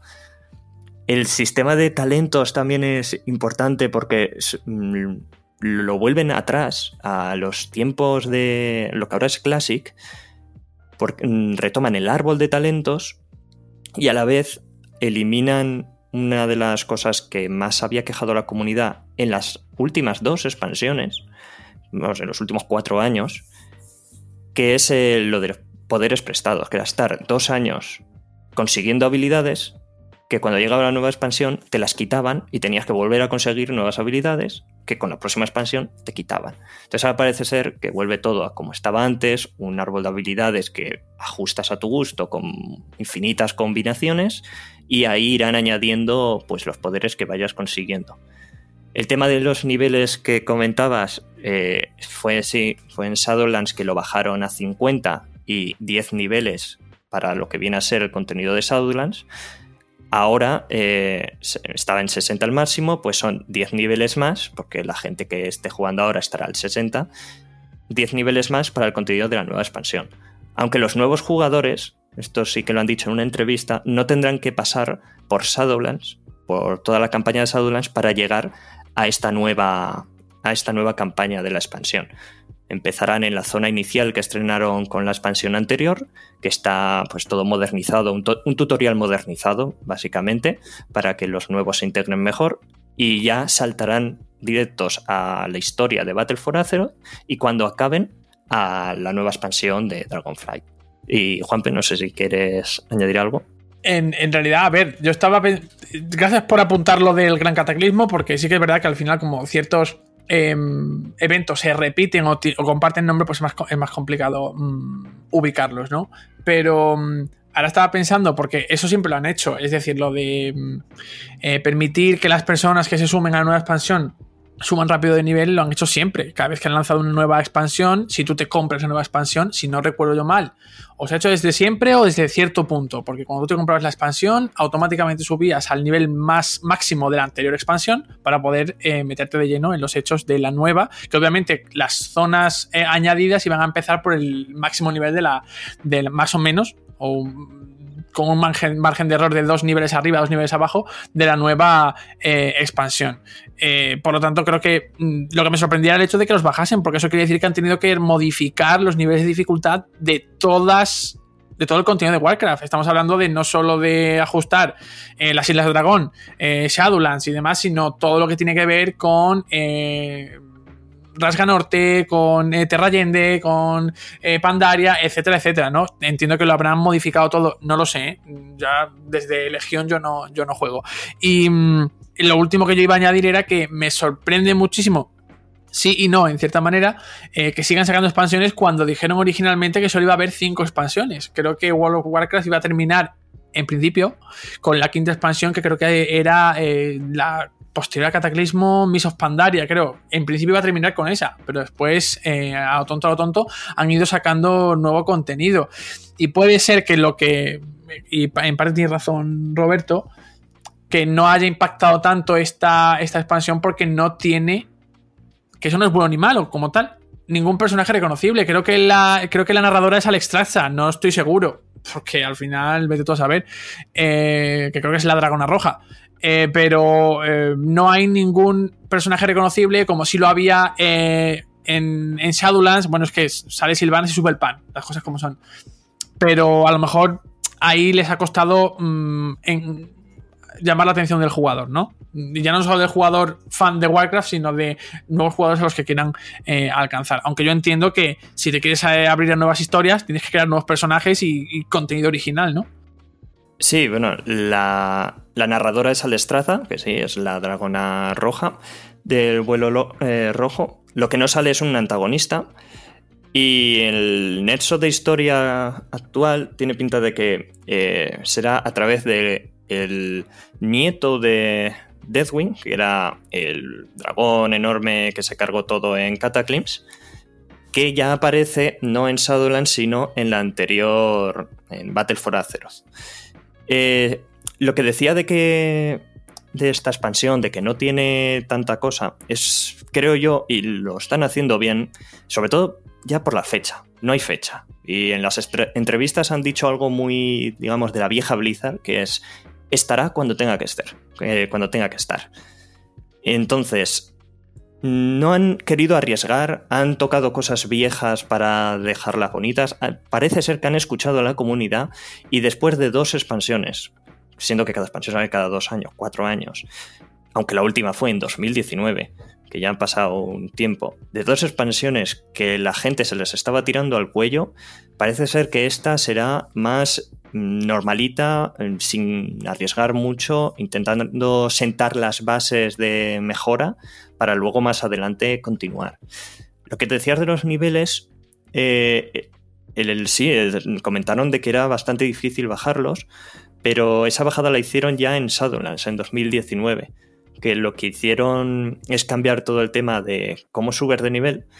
Primero, mm, sí, se tomaron la currada de tener que bajar todas las estadísticas y todo, porque ya eran números gigantes después de tantos años. El nivel, por ejemplo, llegaba a 120.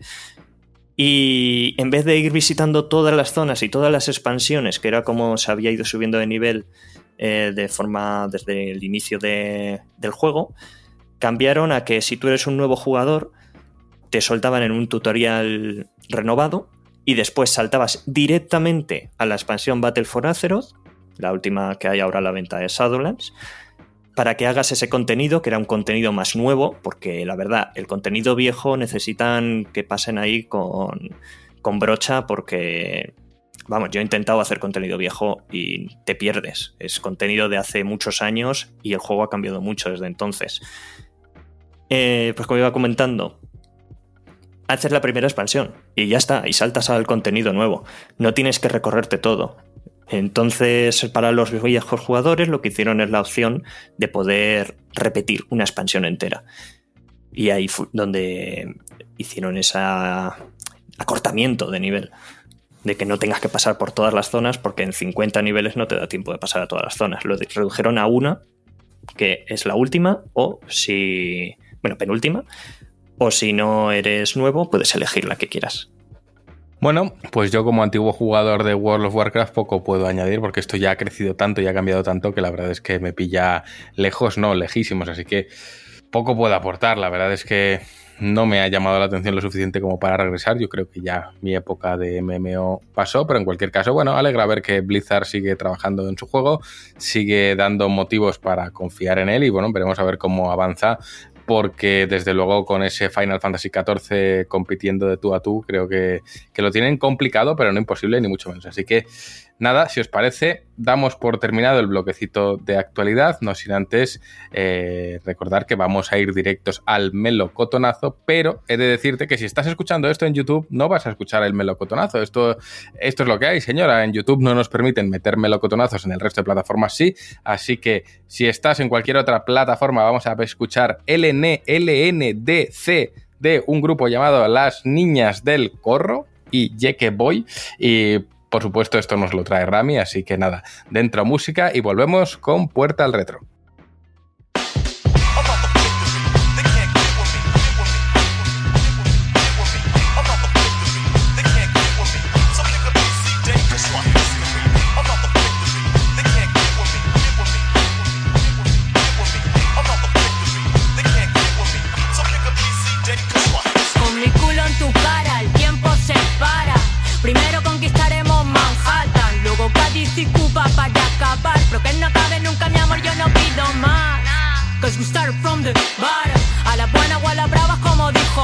Date cuenta, la vida son etapas entre el tiempo que sobraba y todo el que me falta.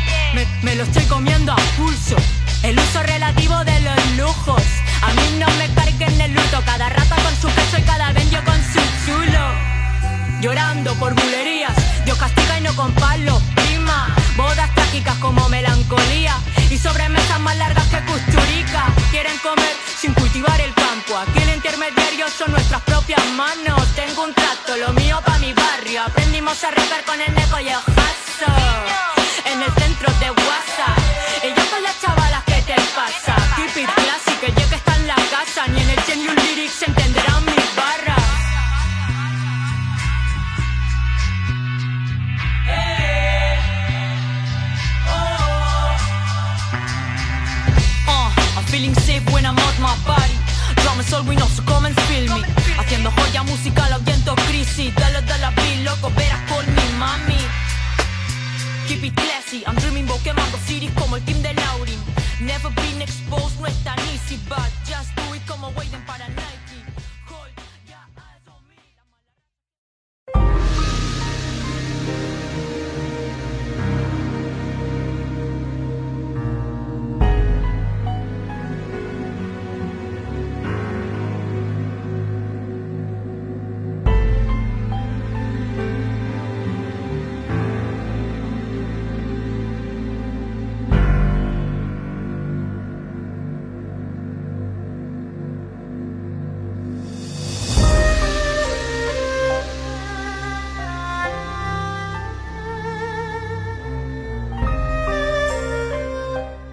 Y ya estamos todos en el sótano, porque hoy Dan nos va a hablar ni más ni menos que de una de esas joyas que muchos de los usuarios de Dreamcast recordamos con especial cariño, que además es considerado, eh, y con razón, uno de los abuelos de, la saga Yakuza. Así que, Dan, todo tuyo. Wow, eh, esto es eh, que la gente sea consciente. Estamos ante un retro especial. Esto no es, esto no es cualquier juego. Es que estamos hablando de uno de los títulos más importantes, más influyentes y más eh, puto locos de la historia de los videojuegos. Estamos hablando nada más y nada menos que de Shenmue, que de alguna manera es el padre de los juegos de mundo abierto, es el precursor de prácticamente todo lo que tenemos en la actualidad en la industria del videojuego y también el responsable de que Sega se fuese a pique. En fin, es muchas cosas, Semu, pero entre todas esas muchas cosas es uno de los juegos más especiales también de mi vida.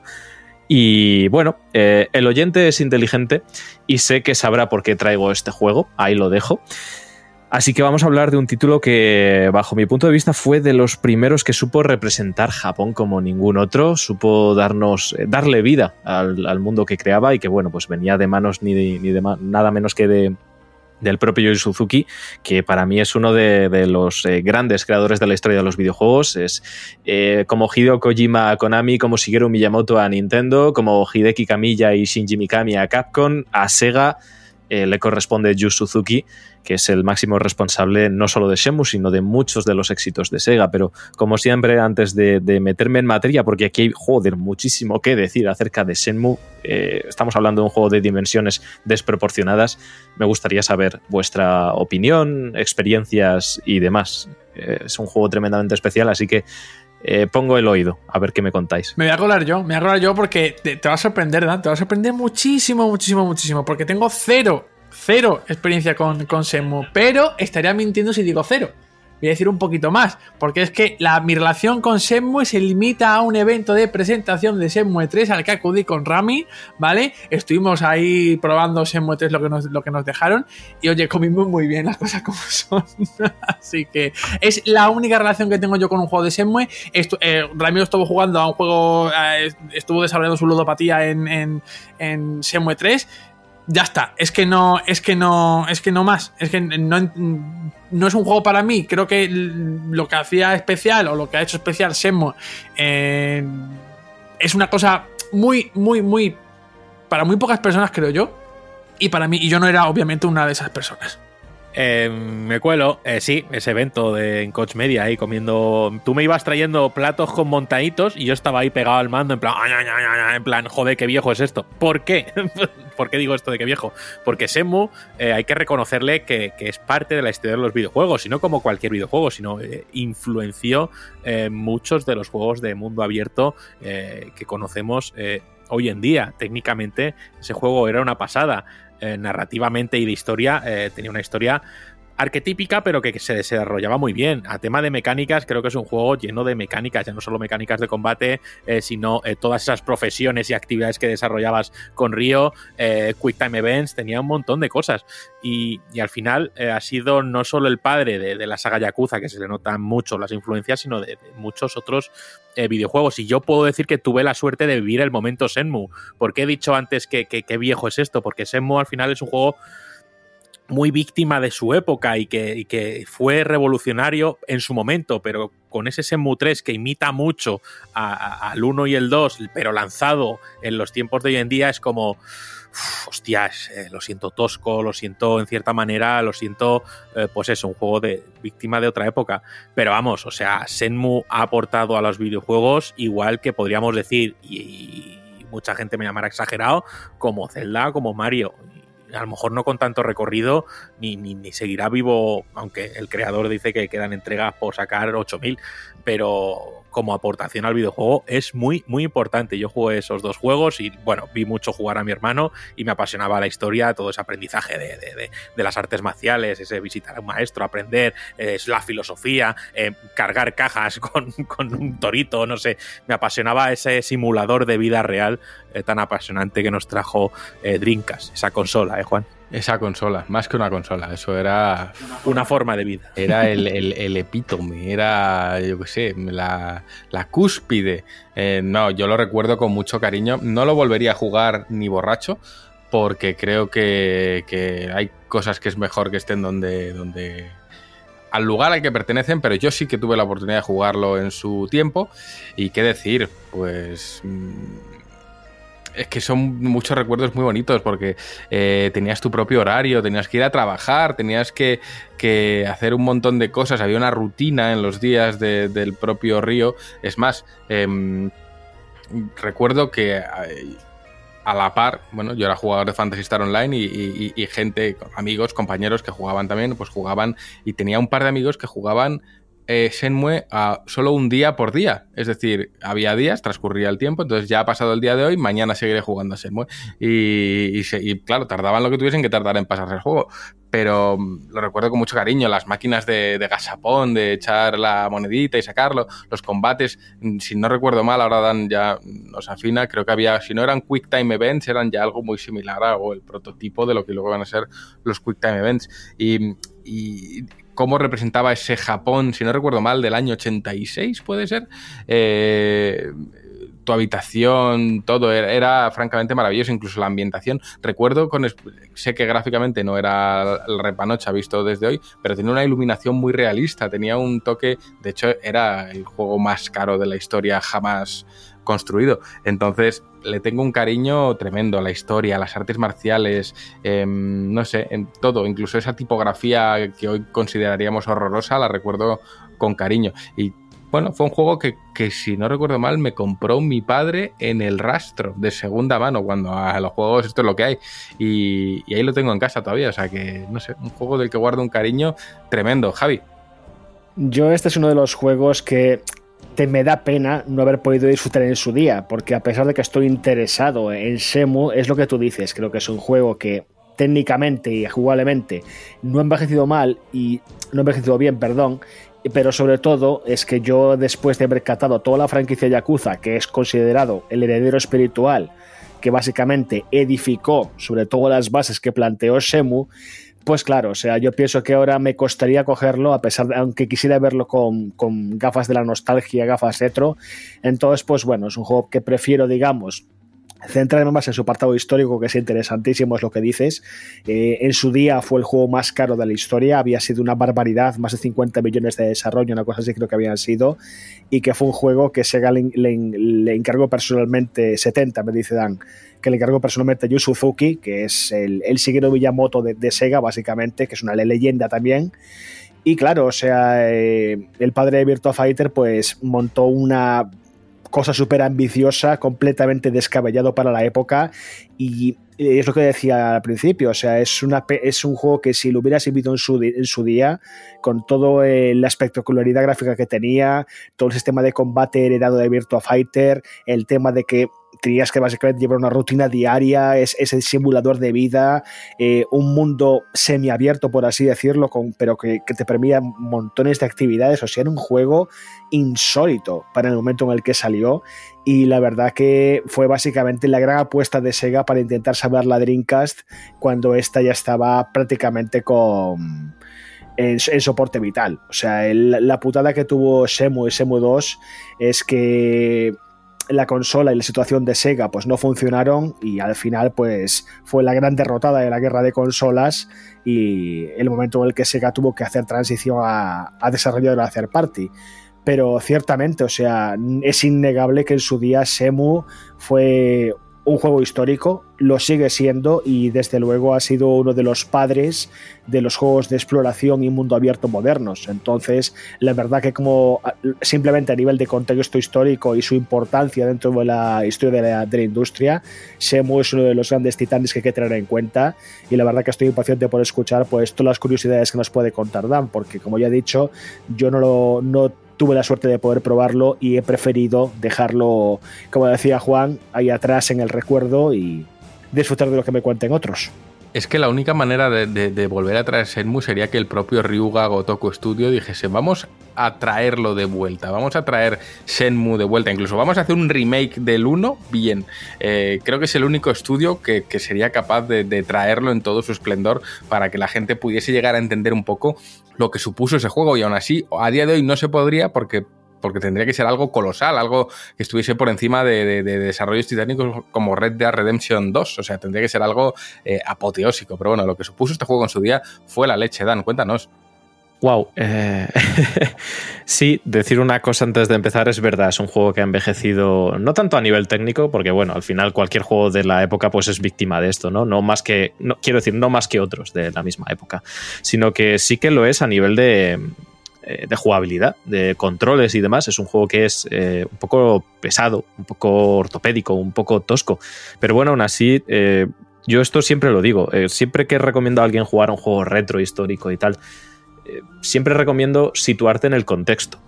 El contexto en el que sale este videojuego, o sea, entender lo que estaba sucediendo, en este caso en 1998, que sale Shenmue, qué estaba pasando en ese momento en el mundo de los videojuegos y meterte ahí. Obviamente, si lo coges a día de hoy y pretendes que se mueva y se juegue igual que un Yakuza, pues no te lo vas a encontrar, ¿no?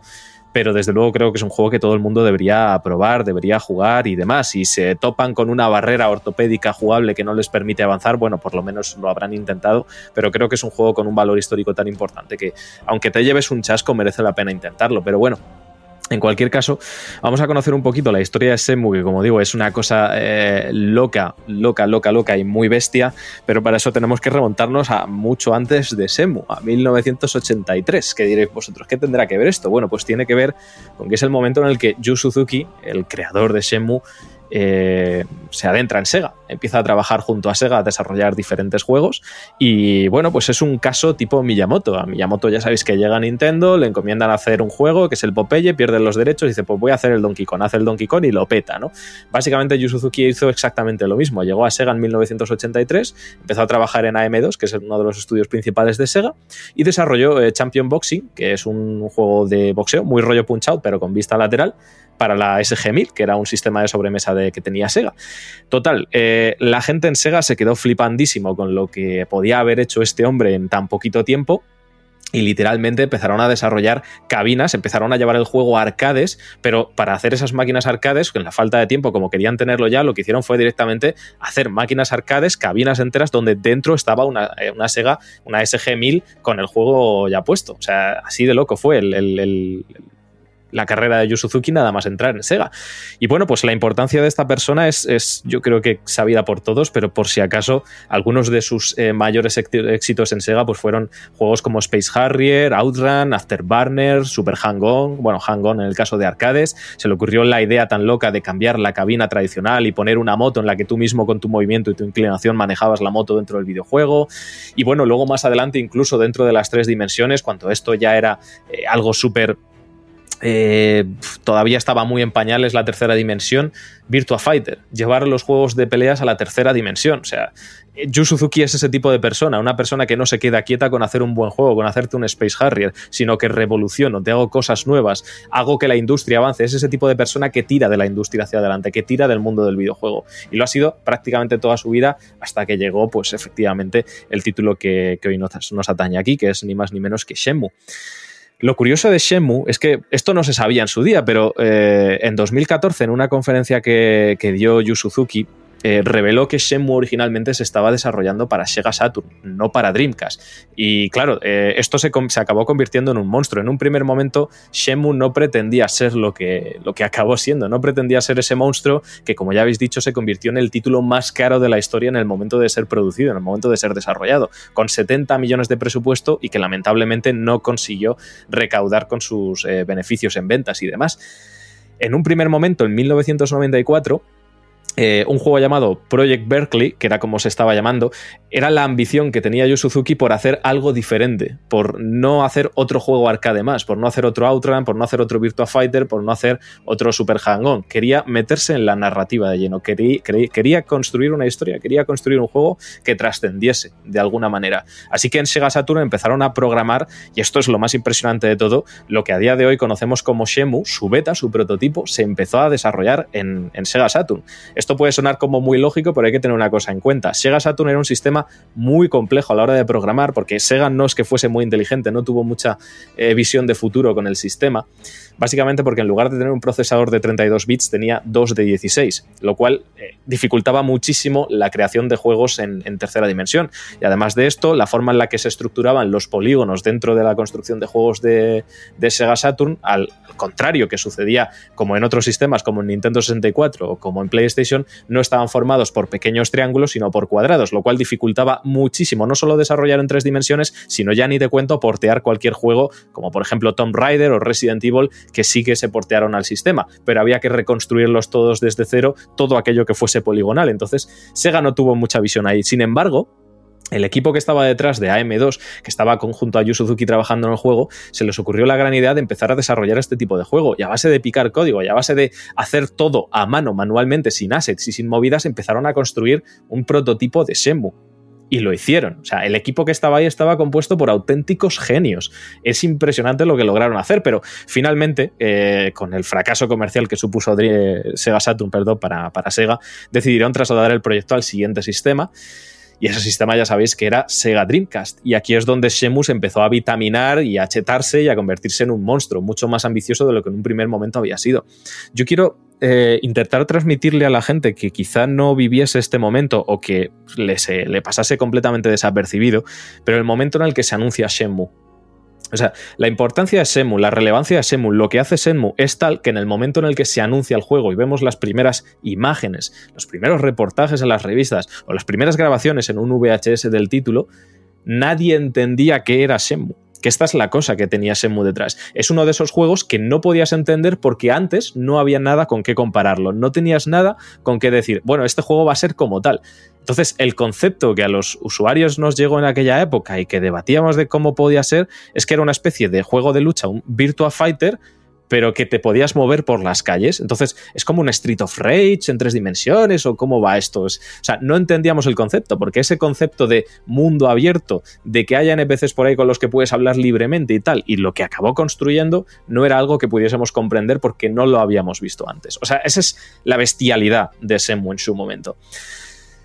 Tal es así que efectivamente, bueno, el título acaba saliendo en Dreamcast, como ya digo, con una producción detrás de más de 70 millones de dólares que lleva a Sega a endeudarse muchísimo con el, con el proyecto como tal, a tener muchísima fe y que desgraciadamente no consigue recuperar dicha inversión porque el título vende apenas un millón y luego ya con la segunda entrega pues ya ni hablamos, ¿no? Porque apenas vendió 100.000 unidades, no salió en Estados Unidos oficialmente y este tipo de rollos, salió aquí en Europa y en Japón, entonces eh, fue un fracaso comercial y que llevó, entre otras muchas cosas, a la decisión de Sega de dejar de fabricar consolas, a abandonar Sega Dreamcast, ahora hablaremos un poquito más en detalle de esto, y finalmente a convertirse en una desarrolladora third party para otros sistemas y demás. Pero ¿Qué es lo que hizo a Shenmue un juego tan loco, tan especial, tan diferente, tan único, tan revolucionario? Pues básicamente eh, todo eso que no entendíamos, el aunar tantas mecánicas diferentes en un solo concepto de juego. Shenmue era un juego que efectivamente, como Yu Suzuki quería, nos contaba una gran historia. Una gran historia que al final, eh, a modo de sinopsis, os contaré que todo empieza un día normal y corriente cuando Ryo Hasuki, el, protagonista del juego, eh, va a ver qué es lo que está pasando en el dojo de su casa, porque su padre es su entrenador de artes marciales. Y se encuentra que hay una persona, un, una persona china, de origen chino, que está junto a unos esbirros pegándole una paliza al padre de Río, a su propio padre. Él lo ve, intenta intervenir y de una torta lo tumban. Y por lo visto esta persona lo que está buscando es un espejo, no sabemos de qué se trata, que el padre de Río tiene escondido. Y bueno, pues eh, finalmente le acaba diciendo dónde está el espejo. Esta persona llamada Landy, de origen chino, como digo, se lleva este espejo. Hasta el día de hoy todavía, como digo, la historia no tiene fin, o sea que no os preocupéis que tampoco podría spoilearos gran cosa. Y eh, el padre de Ryo acaba muriendo. Este es el comienzo de la historia. ¿Cuál es la motivación del personaje? Averiguar quién es esa persona, quién es Landy, por qué quería ese espejo, por qué irrumpe en nuestra casa y mata a nuestro padre. Esa motivación te la llevas tú como jugador, eh, acompañas a Ryu en su gran aventura, que básicamente es salir a la calle a investigar qué leches ha pasado. Si alguien sabe quién era esa persona, quién vio cómo llegaban en un coche negro, por qué habían llegado, intentar averiguar el origen de esa persona, sus intenciones, por qué ha matado a su padre, qué es el espejo del que estaba hablando. Y bueno, pues esto nos lleva a una aventura a lo largo de diferentes zonas de Japón en las que aparte de hacer nuestra vida tendremos a la par que ir investigando todos estos misterios. Eso para empezar, o sea, ya nos propone una historia en la que nos permite movernos libremente e investigar por Japón, por Sakura, Sakuragaoka y otros barrios eh, y demás, eh, Yokohama, Yokohama, Yokohama, no, Yokohama no era, Yokosuke, como no me acuerdo cómo se llamaba. Total, que lo que nos permitía el juego era movernos libremente por diferentes barriadas, diferentes zonas de Japón, en las que podíamos interactuar con absolutamente todos los NPCs. Cualquier NPC que pasase por la calle podíamos preguntarle para que nos diese información. Cualquier tienda que estuviese eh, en, las diferentes zonas del juego era accesible. Podíamos entrar en los supermercados, comprar comida, podíamos entrar en cualquier tienda, preguntar a los dueños, en restaurantes, podíamos ir a los salones arcade a jugar esos clásicos de Yu Suzuki, literalmente con nuestro dinero en los salones arcades, que esto es algo que en Yakuza habéis visto mil veces, podíamos jugar a juegos como Space Harrier u otro tipo de juegos como pegar puñetazos a través de Quick Time Events a a, pues, los pequeños estos de, boxeo y demás. En fin, eh, metió mil mecánicas de investigación, eh, toques de aventura gráfica, pero además añadió también un sistema de combate en el que cada vez que avanzábamos pues nos encontrábamos en algún conflicto y demás. Obviamente Ryo Hasuki era un experto en artes marciales, nuestro protagonista, al igual que su padre, que como digo ejercía de docente en, en un dojo, ¿no? En su casa. Y esto también se implementó muy bien en el juego, porque Shemu no, se, no simplemente, no es como en el caso de Yakuza, que al final es más un beaten up. Shemu no era un beaten up, era un juego de lucha porque tenía su sistema de combos mucho más complejo, su sistema de movimientos y demás, mucho más cercano a un Virtua Fighter que a un beaten up como puede serlo en este caso Yakuza, ¿no? Entonces implementaba un sistema de combate muy, muy profundo que le daba al juego pues una capa todavía más allá dentro de lo que era el moverte por ahí y el que alguien te saltase y llegase y quisiese pegarte una paliza porque patata, porque esto ya sabéis cómo son este tipo de juegos. A veces simplemente es por historia, a veces llega uno y dice, oye, eh, ¿qué pasa? Me apetece pegarte, entonces le acabas partiendo la cara no sé, implementando muchísimas mecánicas, pero yo creo que la mecánica que voló la cabeza de todo el mundo es que Shenmue tenía su propio reloj interno.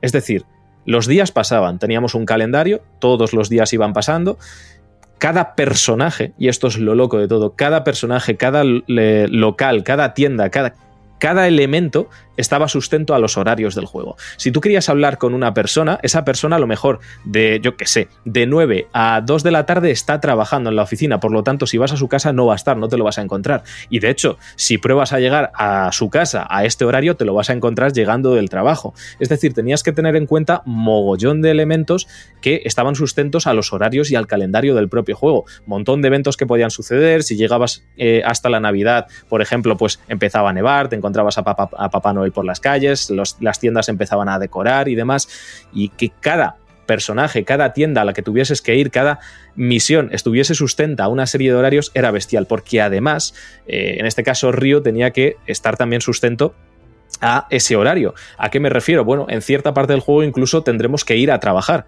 Y efectivamente tenemos que ir a trabajar. Río acepta un trabajo en un puerto donde con una eh, carretilla tenemos que mover cajas entre diferentes hangares y nosotros tenemos que ir a trabajar y cumplir con el trabajo, que a día de hoy mucha gente dirá, joder, qué tedioso. Sí, pero le daba una capacidad de inmersión como nunca antes se había visto y además era un minijuego que al final era divertido, ni tampoco te llevaba mucho tiempo. Maravilloso. Los Quick Time Events tan famosos de los que se han hablado mil millones de veces y que a día de hoy el mundo ya está cansado de, ellos, el culpable también es Shemu. Shemu que metió muchos Quick Time Events para escenas de pelea, para escenas de persecución y que dejaba momentos realmente bestiales. Y además yo creo que cualquiera que hubiese jugado a Shemu tendrá metido en la cabeza el soniquete que hacían los Quick Time Events. los soniquetes tan... Era súper satisfactorio pulsarlos correctamente. En fin, eh, lo que hizo Yu Suzuki con, con, Semu fue básicamente revolucionar la industria. Eh, mogollón de juegos que conocemos a día juegos, cualquier juego de mundo abierto que conocemos a día de hoy, es probable que no existiese de la manera en la que existe si no fuese por Semu. O sea, lo que hizo Semu fue adelantarse a su época no sé cuántos años, probablemente 4, 5, 6, 7 años, no lo sé, pero fue demasiado adelantado a su momento. Tal es así que, como digo, eh, la recepción del juego fue muy, muy bien recibida por parte de la prensa, pero muy confusa por parte del público que, como digo, no sabíamos muy bien a qué atenernos. Pero ¿qué es lo que pasa? Que cualquiera que en su día jugase Shenmue, pues te acababa volando la cabeza, porque no habías jugado a nada parecido, a nada similar, ni ningún otro título que te pudiese ofrecer todo lo que te ofrecía en este caso Shenmue. Desgraciadamente, arruinó a Sega. Sega había eh, traído muchas malas decisiones en el pasado. Venía de una racha nefasta en la que había ido poco a poco perdiendo credibilidad, había poco a poco perdiendo eh, estatus dentro de la industria, la popularidad de la gente, como digo, se había visto completamente desgastada de cara a Sega. Eh, si bien en Mega Drive lo habían petado muy fuerte, ciertas decisiones como empezar a sacar periféricos como el 32X, el Mega CD, prometiéndote absolutamente eh, lo más revolucionario del mundo y el próximo sistema que lo revolucionará todo, eh, acabó por pasarles factura cuando sacaron una Sega Saturn al poco después y no le dieron la vida que prometieron al 32X y a la Sega Saturn. Sega Saturn finalmente eh, pues acabó por hundirse frente a la competencia, frente a PlayStation, y esto ya es que acaba siendo sentenciado desde el propio 3 en el que se presentan ambos sistemas y la propia Sony simplemente se burla del precio de, de, de Sega Saturn diciendo que su consola costará 100 dólares menos. En fin, la imposibilidad de muchos desarrolladores de llevar los juegos multiplataforma o que con intención de multiplataforma a Sega Saturn debido a la arquitectura del sistema, bueno, todo esto fue construyendo en Sega una mala popularidad que acabó por pasarle mucha factura con Dreamcast. Semu acaba siendo el proyecto más caro jamás hecho con esos 70 millones que no consiguen recuperar. Además, sale una PlayStation 2 que acaba por hundirla del todo y, dejar a Dreamcast pues, en, un batacazo absoluto en cuanto a ventas y la facilidad con la que se podía piratear el sistema. Pues absolutamente todos los factores se juntaron para eh, de alguna forma conseguir que Sega se fuese a pique y Shenmue fue pues el factor ya final y decisivo por el cual eh, Sega tuvo que tomar la decisión de dejar de producir cositas. Desgraciadamente es el título que, como llevo, eh, como digo, lleva a Sega a este momento, pero es una de esas cosas que creo que mereció la pena, porque si bien Sega en ese momento tiene que tomar esta decisión y dejar de fabricar consolas y pasar a, a ser una third party, el avance que supuso Shenmue que Yu Suzuki creó con este título para la industria del videojuego, creo que mereció por muchísimo la pena, ya que avanzó la industria del videojuego y el desarrollo de los mismos por lo menos 5 o 6 años eh, de golpe. Es como si te hubiesen eh, pasado de curso. Estás estudiando primero de la ESO y te pasan a cuarto. Esto es lo que hizo Yu Suzuki con la industria del videojuego, con Shenmue. Eh, realmente alucinante lo que, lo que supuso. Y bueno, por hablar de otros términos ya para ir acabando, eh, a nivel visual, como digo, estábamos ante un juego que tú esto lo veías en 1998 y no te lo creías, no te lo creías, esto es así. Hablamos de un juego cuya banda sonora fue ganadora de infinidad de premios por la calidad que desbordaba por absolutamente todos los lados, una música además que se centraba mucho en la propia narrativa del juego, que sabía enfatizar mucho en, en las escenas y demás. Eh, un sistema jugable que era adictivo como el solo porque tenía ese rollo de investigación, más tenías las peleas, tenías personajes realmente carismáticos con los que hablabas, luego tenías que si los arcades, que si las máquinas de gacha donde podías sacar las, eh, diferentes figuritas, donde se hacía alusión también a otros universos de Sega como el de Sonic y podíamos sacar figuritas de Sonic y demás. lo tenía todo lo tenía todo, infinidad de minijuegos, podías ir a los dardos también, infinidad de cosas por hacer, de tareas, un mundo que en aquel momento era demasiado inmenso para ser real era un juego que, efectivamente eh, se adelantó mucho a su tiempo y precisamente se adelantó a su tiempo es lo que ha llevado a que a día de hoy Shenmue lo cojas y te parezca que es un juego demasiado ortopédico, demasiado anticuado, demasiado viejo en mecánicas, precisamente porque lo que hizo nadie lo había hecho antes y no tenía un modelo al que superar. Fue Shenmue el modelo que luego se intentó superar en diferentes juegos. Una auténtica joyaza, de verdad. Si no lo habéis jugado, mm, creo que es juego obligado, sí o sí, en la historia de los videojuegos, tocar Semu, aunque sea un ratito, para que veas a qué te refieres y ponerte en ese contexto de un 1998 donde sale un juego como este, donde no había absolutamente nada que se le pudiese parecer a Semu. Bueno, pues poco más que añadir a todo lo que ha contado ya Dan, porque la verdad es que a medida que, lo contabas yo me iba acordando también de ese sonidito de los Quick Time Events, de cómo sonaban y lo satisfactorios que eran. Así que, desde luego. Que había algunos, me acabo, que había algunos jodidos que tenías que repetir varias veces porque fallabas el tal y a tomar por culo y fallabas pues una patada o fallabas un salto, una historia y lo sabía que había que estar muy pendiente y afinar, ¿sabes? Es que, es que me cago en sus muertos. Ese momento con los moteros que esquivas a uno a otro y luego al, último le metes un patadón en la cabeza. Pues sí, eh, en fin, Senmue. Un, un juego que yo creo que que no ha tenido el reconocimiento a nivel histórico que debería haber tenido por cómo ha influido al videojuego actual. Y es una pena, porque de verdad que es un juego que, bueno, ha marcado muchas generaciones. Así que poco más que añadir. No sé si alguien tiene algo más que decir acerca de Shenmue o queréis que sigamos con la escaleta de rigor. Pues si os parece, paramos unos segunditos de música y volvemos ya con la recta final con las preguntas de los socios.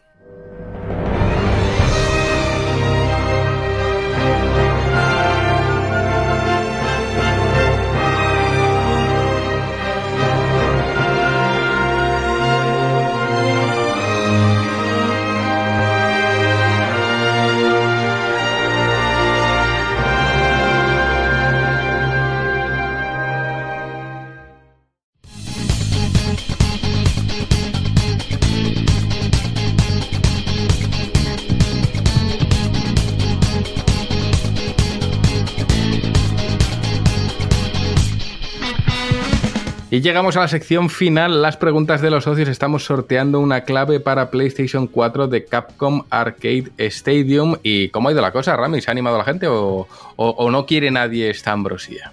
Siempre, siempre quiere gente las ambrosías y participar. Tenemos eh, 18, bueno, preguntitas, recomendaciones, eh, recetas de bacalao al pipí. No lo sé. Esta semana es tema libre, así que eh, no vamos a darle más eh, bola a esto y vamos a ir directamente al meollo. Así que vamos con la primera que es de Héctor y a ver qué nos cuenta. O sea, todo liberado se nota que no lo tenía muy preparado porque eh, es una escrita, o sea que no era ni audio.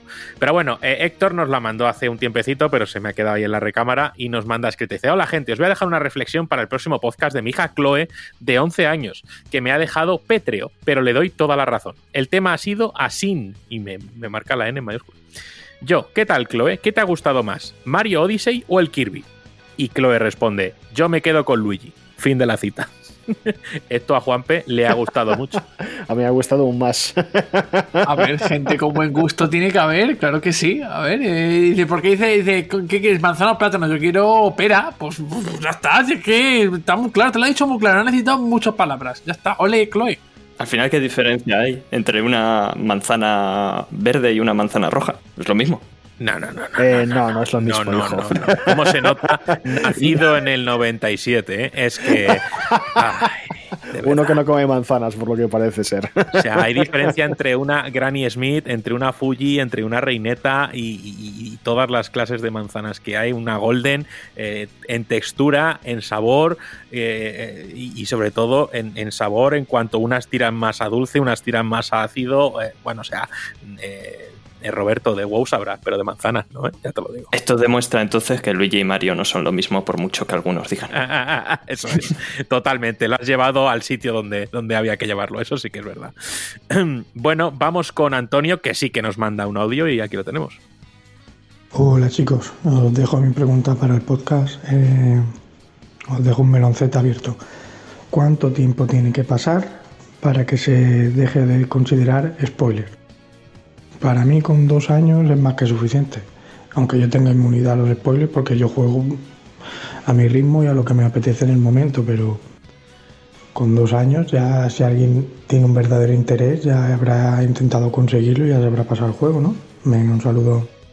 Uf, eh, Antonio, hay gente que si le cuentas a día de hoy el sexto sentido, eh, te dicen que ¡Hala! Me has jodido la película.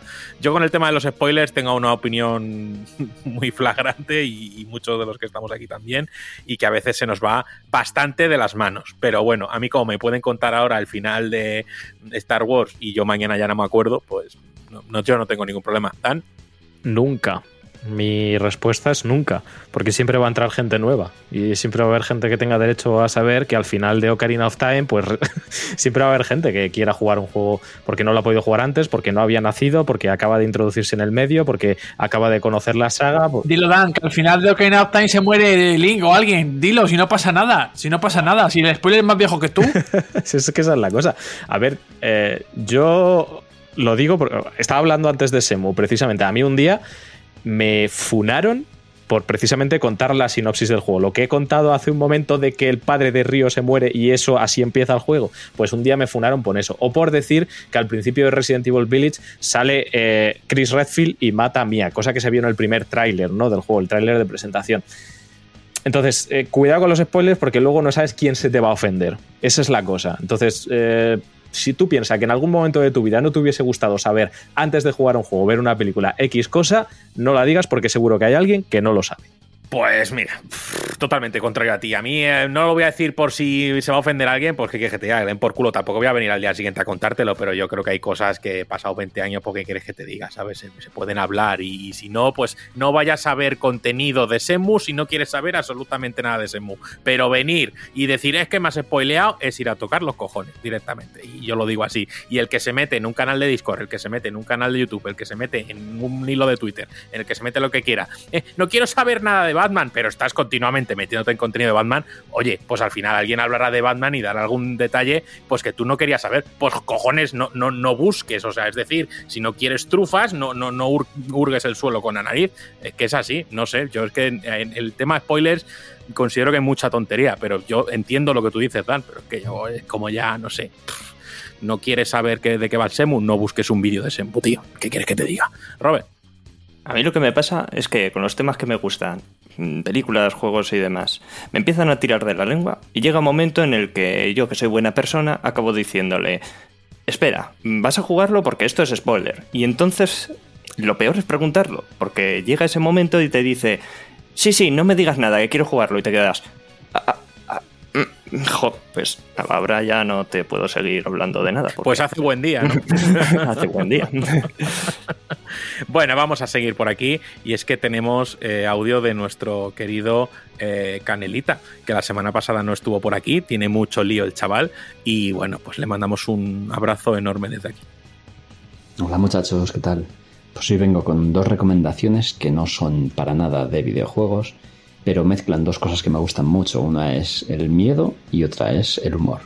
Así que la primera de ellas, la película de Lo que hacemos en las sombras, que es una película de humor de vampiros muy chula, que también hay una serie en HBO Max, pero bueno, a mí me gusta más la peli. Y la segunda, el jovencito Frankenstein, que, bueno, aquí todos sois muy jovencitos y, probablemente haya muchos oyentes que no la conozcan, pero son maravillosas las dos. Un abrazo eh, Frankenstein, eh, o sea, el jovencito eh, Frankenstein, peliculón, pero que, lo que hacemos en las sombras, creo que no la he visto y me la pienso apuntar, así que muchas gracias por la recomendación y desde aquí les recomiendo, vean Tokyo Vice. No voy a ser más pesado, pero vean Tokyo Vice, vean Tokyo Vice, Tokyo Vice. HBO no me paga, pero vean Tokyo Vice. Dan, cuéntame, tú sí la has visto, ¿no? Esta de las sombras. Sí, eh, yo voy a ver Tokyo Vice, te lo prometo. Pero sí, eh, además apoyo la recomendación muchísimo porque es en plan está grabado rollo en plan documental, rollo un poco sitcom también, donde pues, un grupo de vampiros viven eh, y cómo, cómo, viven y es súper en plan mega cotidiano, mega costumbrista y cómo es lo de salir a, por sangre y cómo hacen la compra, cómo viven y cómo duermen y cómo no sé. Entonces lo toca con un toque de humor que está súper guapo. Y de hecho, bueno, yo hablo de la peli, ¿no? hay una serie creo también, ¿no? Eh, pero yo hablo de la peli en concreto, me parece maravillosa. Eh, la serie no la he podido ver, pero la peli es brutal, o sea, la recomiendo a muerte y destrucción. Pues vamos pillando ahí recomendaciones y vamos con el audio de Leire, la chumacha traidora que me metió una simsonada durante meses. ¿Qué pasa, chumachos? ¿Cuánto tiempo? Nada, que yo solo me paso a decir que la sección de actualidad del podcast anterior, en la que estuvisteis comentando sobre el anuncio del Kingdom Hearts 4 y demás, que oye, que os quedó muy disfrutona, que yo desde luego estuve todos los mm, minutos que duró muy muy atenta y me gustó mucho, la verdad. Incluso se, se comentó algo de un podcast aparte, un Beats. Eh, si lo sacáis, aquí una que lo devora. Así que nada, un beso. Qué tremenda sección de Kingdom Hearts se hizo ahí, ¿eh, Juan P? O sea, os quedasteis a gusto y no del todo porque creo que podíais haber estado otra hora eh, hablando sin problema. A ver, es lo que ha dicho Leire, ¿no? Y se pone, si se dejó caer la idea de un Beats, era por algo, era porque mm, no nos podéis constreñir en una sección en una parte de una sección, no. Eh, dejando volar libres domingos y domingas. Ya está, solo voy a decir eso. No podéis cerrar la cremallera de este pantalón, eso es así. Vamos con audio de José. Eh, hola chicos, ¿qué tal? ¿Cómo estáis? Bueno, eh, esta semana quería, aprovechando que el tema es libre, quería haceros una pregunta, una curiosidad que tengo. No sé si lo habrán hecho ya, pero bueno, como soy relativamente nuevo, yo lo lanzo. ¿Cuál es el juego que, que recordáis de más pequeño? O sea, el primer juego que recordáis ya sea jugándolo o ya sea, ya sea viéndolo como alguien lo jugaba, algún hermano mayor, en fin, algún amigo. ¿Cuál es el juego que, recordáis, aunque sea vagamente? eh, como primer juego de vuestra infancia. Bueno, y nada, muchas gracias por todo y a seguir, a seguir escuchándoos. Gracias. Bueno, eh, pensar el primer juego que os viene a la cabeza que tengáis recuerdo del primer juego, ¿vale? Lo decimos rápidamente y pasamos a la siguiente. No sé, creo que nos han hecho esta pregunta, pero igual ahora respondo otro juego. Pero a mí lo que se me ha venido a la cabeza muy rápidamente eh, van a ser dos. Uno es el Prince of Persia, que seguramente lo va a decir también eh, Juan. Y otro es Circus Circus. O sea que eh, así os lo digo, eso, es así lo que me viene a la cabeza más rápidamente. Así que, Juan. Igualmente, Prince of Persia. Es lo primero, siempre es- dicen que es la respuesta válida, ¿no? Lo primero que te viene, pues eso. Sí, sí, totalmente. Lo primero que os venga a la cabeza, no deis muchas vueltas. Juanpe. Pues a mí el que se me viene a la cabeza es el Spider-Man de PlayStation, de la PlayStation original. Me acuerdo yo que me trajeron la PS1, la pequeñita, con ese juego. Y es que lo tengo muy en mi mente porque eh, a la- en mi mente es bueno, pero yo sé que ahora si me pusiese a jugar a ese juego, pues lo tiraría por la ventana. Eh, Javi Bello, ¿qué pintura rupestre era la primera?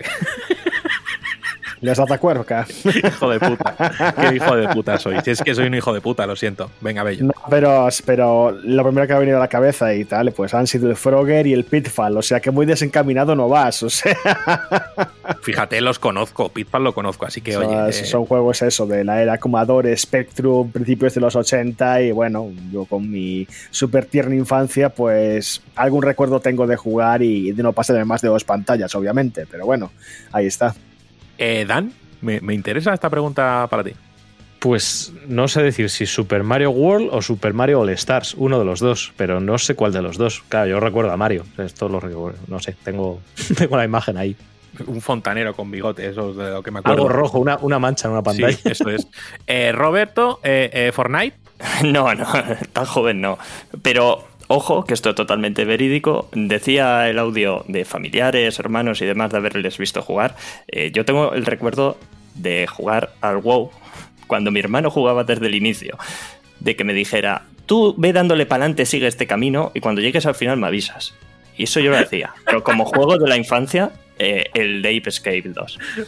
Perdona que me estaba riendo, porque es que eh, tu hermano, en vez de meter el comando follow o el típico de que vaya delante el muñeco, te usaba a ti, ¿no? Directamente. Sí, sí, más o menos. A mí es, es que, es que es gracioso porque, claro, cuando salió World of Warcraft, puede ser perfectamente el juego de su infancia porque este chaval tenía 10 años cuando salió World of Warcraft. Mm, Menos de 10 años, menos. Mm, menos. claro.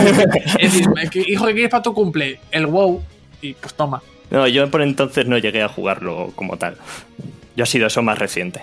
Bueno, eh, los videojuegos es lo bonito, que hay muchas eh, décadas por aquí metidas, hay muchos años, hay muy pocos años, y al final nos han acompañado a todos, así que eso es lo bonito por muchas jajas y mofas eh, que hagamos a ti. Es que me estoy imaginando, ¿te imaginas esa cama nido, Juan, y que en vez de un monitor hubiera habido, o sea, que en vez de una televisión hubiera habido un monitor y que nosotros tuviéramos menos años y que el juego ese, en vez de ser Sonic, hubiera sido el WoW?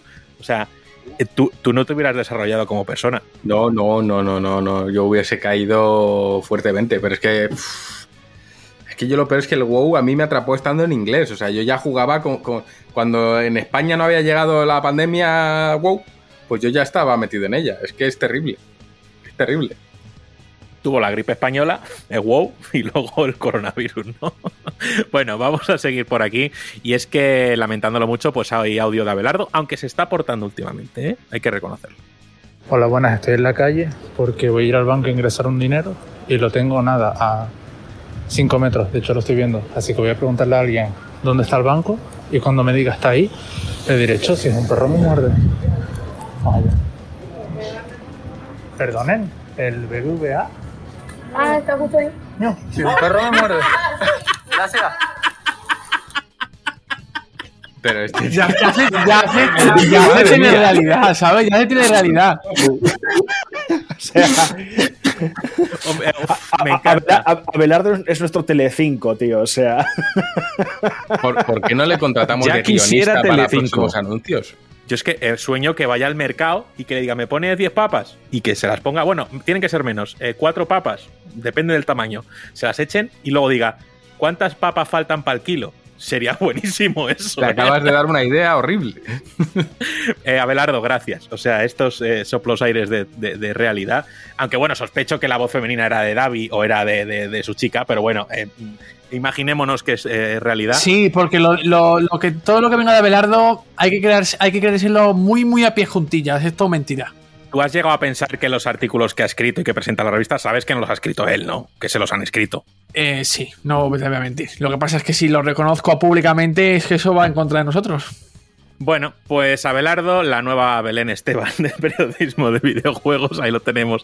Es que seguramente no, no, no, no estuviese ni, de- ni delante del banco que ha dicho, seguramente sería otro.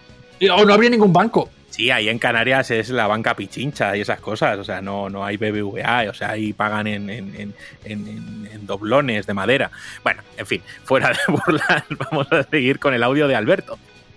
Hola, GTMeros. Pues como ya hemos hecho muchos hoy en el Discord, me limitaré a desearle a Sergio Carlos González lo mejor en su futuro profesional y personal, en lo que tenga que venir.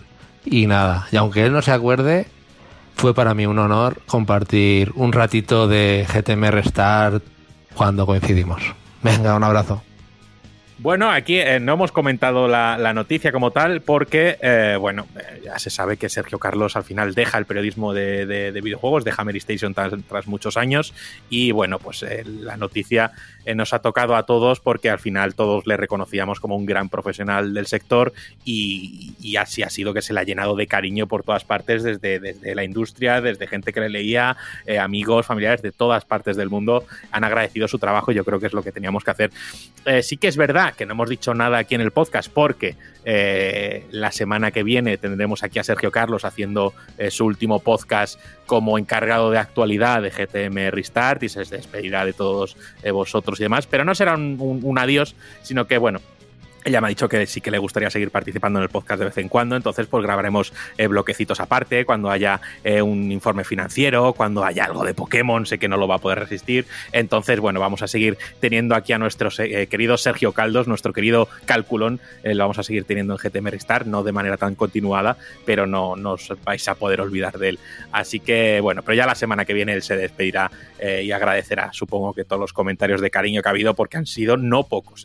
Así que vamos a seguir por aquí, dejamos a Alberto y nos vamos con el hoy que nos la manda escrita. Dice: Hola, GTMeros. Dejo por aquí mi reflexión mierder para participar en la sección. Después de jugar unas 4 o 5 horas a los Jasmine, a ver qué vas a decir, Eloy, ¿eh? Estoy bastante preocupado por la seguridad en el Instituto Serio. a ver, estoy. Está muy bien que se junte un ejército del Proseur para buscar un intruso, pero que después haya una reyerta entre una docena de estudiantes con bates de béisbol, se destroce una aula entera y no aparezca nadie. Deja mucho que desear todo. Un saludo. Eh, sí. Sí. No te voy a quitar la razón. O sea, no te voy a decir no cuando es que sí. Así que eh, tienes razón. Eh, conveniencias de guion, es lo típico. Vamos con Zucho, que ya él ha dicho, yo me paso de los 30 segundos a los 37, a mí ya me da igual todo, no lo ponga, me sudo los cojones, él, él va así, por, por libre. Aquí Locutor 5, sin secretaria. Esta venía a haceros una pregunta un poquito melancólica. Eh, yo relaciono algunas máquinas o recreativas o consolas con ciertas cosas, como por ejemplo una vez que quería jugar a la NES en casa de un amigo, pero su hermano mayor no me dejaba entrar porque tenía las catiuscas llenas de barro y tenía que conseguir quitármelas para poder entrar, cosa que no conseguía. Las máquinas recreativas de Sega con las Coca-Colas del McDonald's de la Plaza Triangular de Benidorm. Y la Mega Drive con las bolsas gigantes de apetinas que comía mientras jugaba a la Mega Drive en la cocina de mi casa. Eh, ¿Qué consola? O sea, ¿vosotros tenéis alguna relación entre consola o juego y objeto?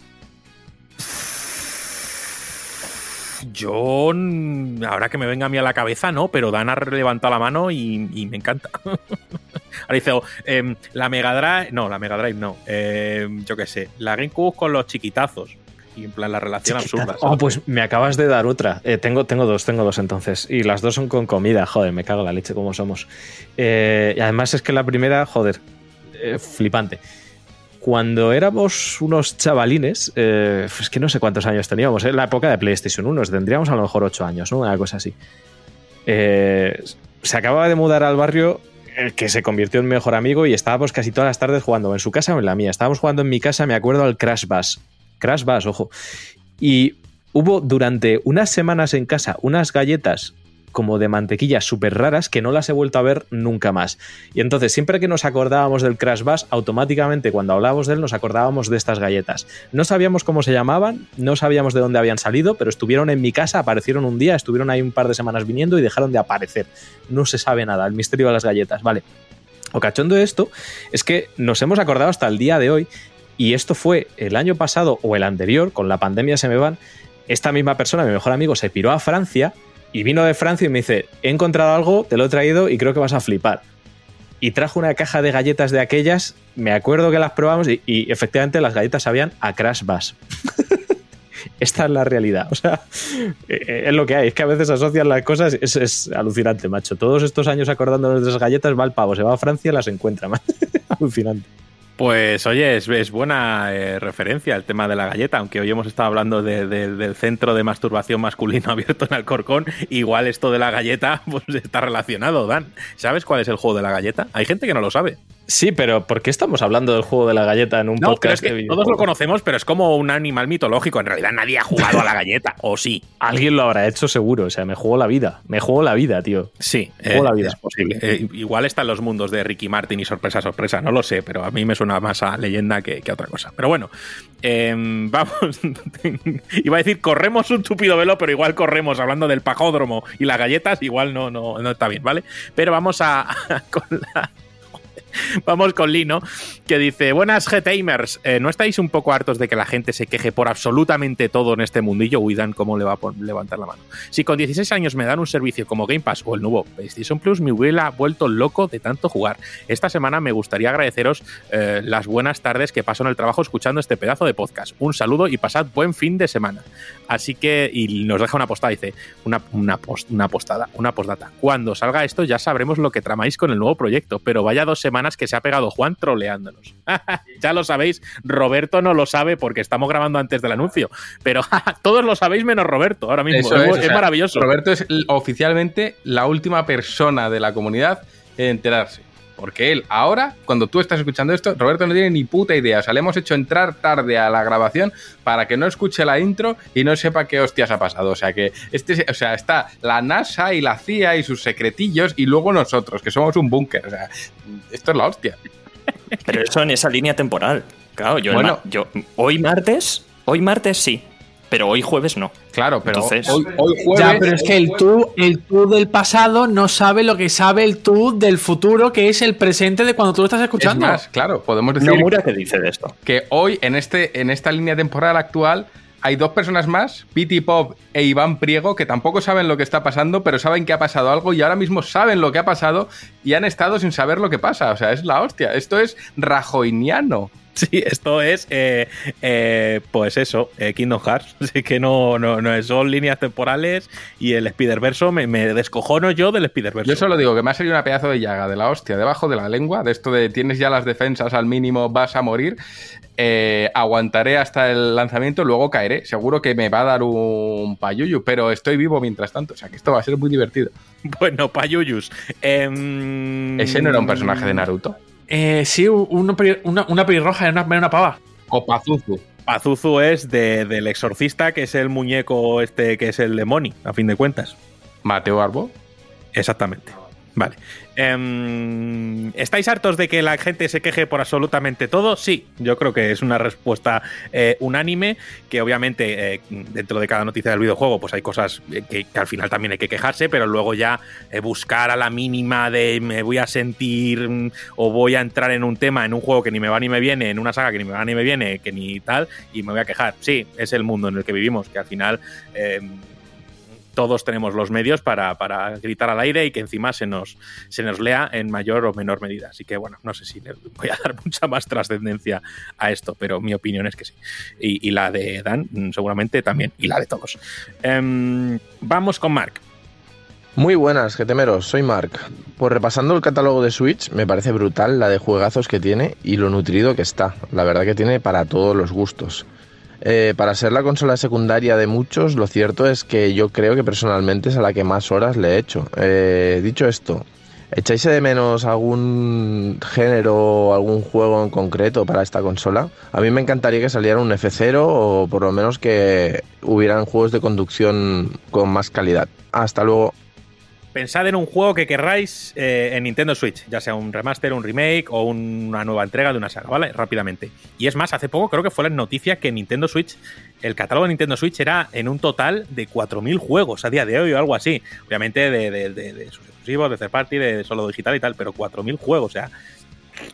Em, yo quiero un. em, Iba a decir un Mario Strikers, ¿no? ya no.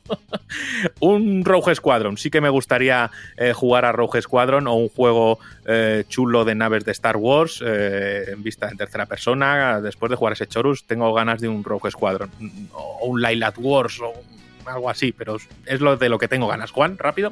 Eh, paso palabra, ahora lo respondo porque son muchos los que yo quiero, Juanpe. un Lotto 2 en Switch para jugarlo Y el 1 me vale también, por eso es que son muchos. Yo lo tengo súper claro. Nintendo Switch necesita novelas visuales. Necesito un, eh, una nueva entrega de Ace Attorney para Nintendo Switch y un nuevo Layton. Es que esas dos deben. No es que quiera que estén, es que deben estar. Y más novelas visuales. Eh, corrección, que me acaba de corregir Dan, 7000 juegos eran los juegos de Switch, o sea, increíble. Eh, Dan, tienes que elegir solo uno, ¿eh? no puede ser. Uno. Eh, F0. ¡Qué palancista! ¡Ah! Ah, le duele, ¿eh? No ha dicho un Prime ni nada, ha dicho F0, o sea, cuidado, ¿eh? No ha dicho Zelda, no quiere que Pero salga sabe que se lo van a 2. dar. Ya, eso es verdad. Em, Robert, no sé si eres usuario de Switch. Sí, ¿no? Sí, soy usuario de Switch. De- y de hecho, yo iba a comentar de que hay que ver. A ver, Roberto es lo único ahora. de lo que no es usuario es de Xbox. A ver, si lo ha dicho él. No, no tengo Xbox. Eh, iba a comentar que cuántos juegos tiene ahora y cuando salió la gente decía que estaba abocada al fracaso porque no tenía catálogo. Hay que ver cómo cambia el tiempo. Pero yo de juegos diría, eh, los Final Fantasy Pixel Remaster necesitan estar en Switch, están en móvil. Hostia, esa es muy buena, ese Final Fantasy VI en Switch es muy buena. Eh, Pello, no tienes Nintendo Switch, pero yo qué sé, ¿qué juego te gustaría ver en la portátil de Nintendo? De una saga a lo mejor perdida o de un, yo qué sé.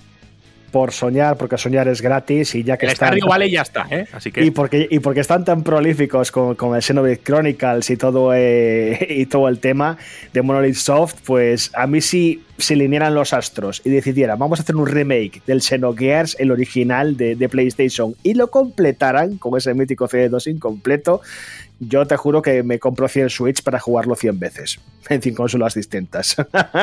Yo voy, a decir, una cosa porque luego nos sorprendemos de, la, de, lo, que, de lo que pasa en la, industria, pero es que nos lo merecemos porque nos han preguntado qué juego llevaréis a Switch y estamos diciendo remakes. Claro, porque luego nos dan un remake, nos lo tenemos que comer porque no queda otra. Nos han dicho un juego nuevo, un, re- un remake, pero vamos, no solo Javi, sino que al final la gente quiere ver eh, juegos clásicos en, en Switch, por ejemplo. Y digo, pues lo, lo- lo estaba pensando y digo, luego no salen con remakes y pues es lo que hay. Se compra, se vende. Bueno, remakes como tal, yo sí que he dicho un Rojo Escuadrón, aunque me vale un remake del 1, pero me valdría uno nuevo.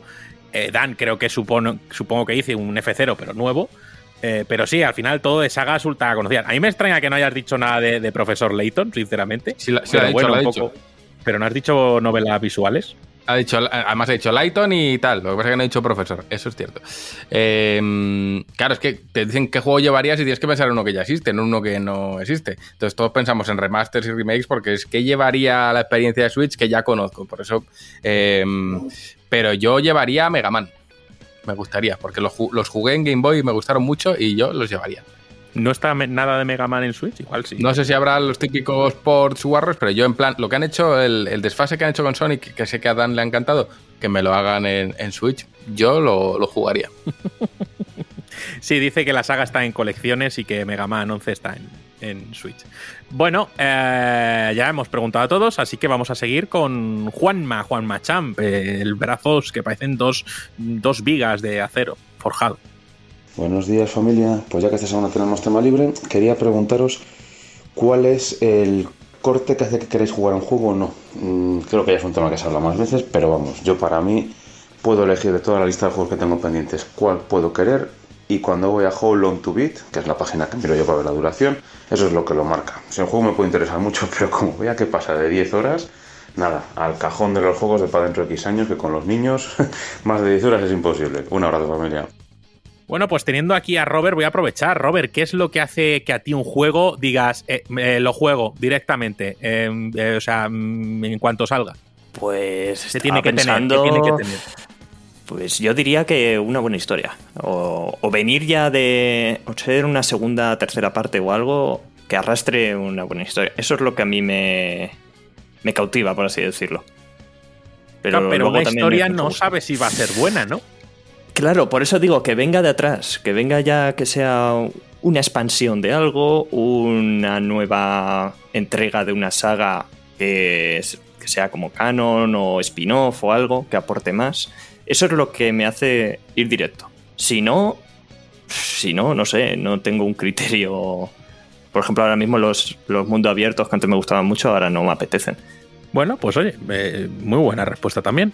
Em, sé que eres amante de, de- del lore y todo juego, entrega que tenga un lore extentísimo, ex- extentísimo he dicho, soy gilipollas, muy extenso y demás, a ti te apasiona. Así que bueno, es una respuesta bastante lógica en tus gustos.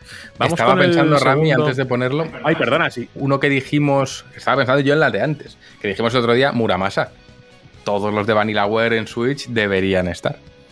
Sí, y faltaba uno más también, Odin Sphere. Odin Sphere, Muramasa, el, el- este que el Grim Grimoire que acaban de anunciar, 13 Sentinels y, y creo que y Dragon's Crown. Sí, pero al final es eso, es la respuesta que me viene la primera a la cabeza, como siempre decimos. Así que nos podéis preguntar todas las semanas lo mismo y a lo mejor cada vez os damos una respuesta Un día distinta. serán las tortugas ninja, que también nos gustan. Las pizzas, buenas.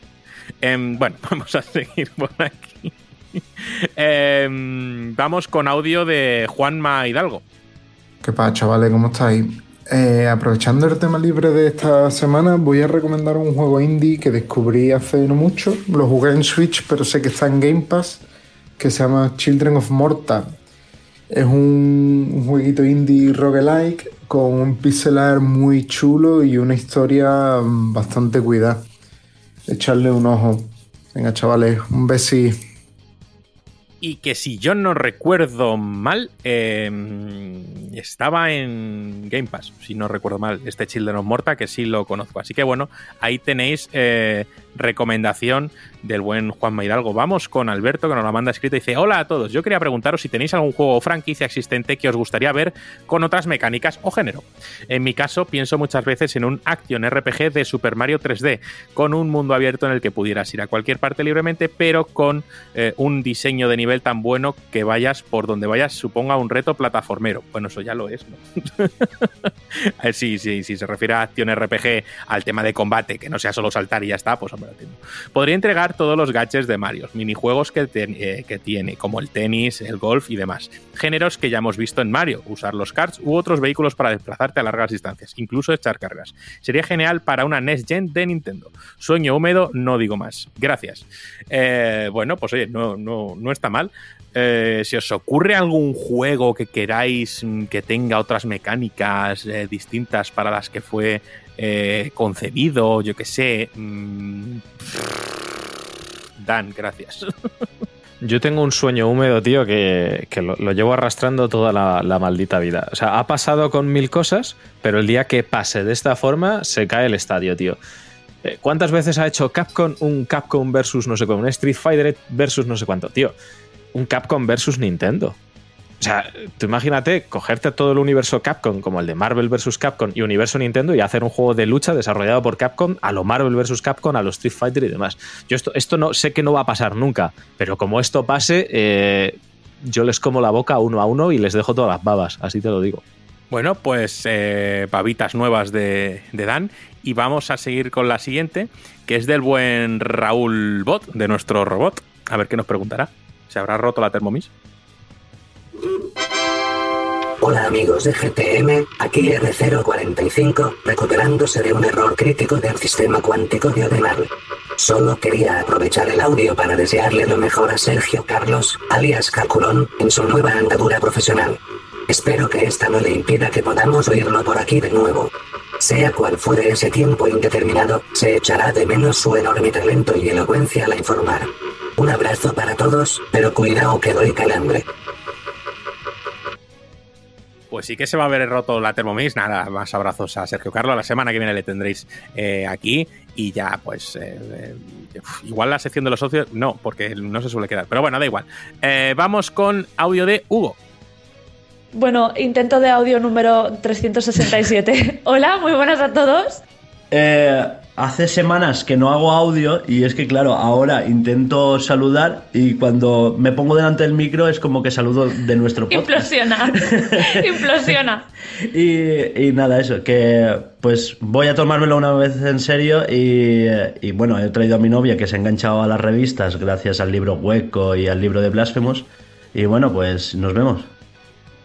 Bueno, pues un saludete de Hugo y de su chica que, que tienen un podcast. No, no, no estoy muy seguro cuál es, así que joder, podríais haber hecho promo aquí de decir que del podcast no sé qué. Coño, eh, para eso está. Sí, que los audios incluso podéis decir: Tengo un bar que se llama La Alcayata en la carretera de, de Cartagena, eh, especialidad en bocadillos de lomo. Yo voy a abrir un pajódromo en Alcalá. Mm, bien. bien, pues iba a decir que en el, eh, que en el bar La Arcayata, especialidad en bocadillos de lomo en la carretera de Cartagena, eh, pues tendríais a ir a Juan seguramente este fin de semana con el coche él solo. Eh, hola, ¿es aquí donde los bocadillos de lomo buenos? Yo en Olmedo.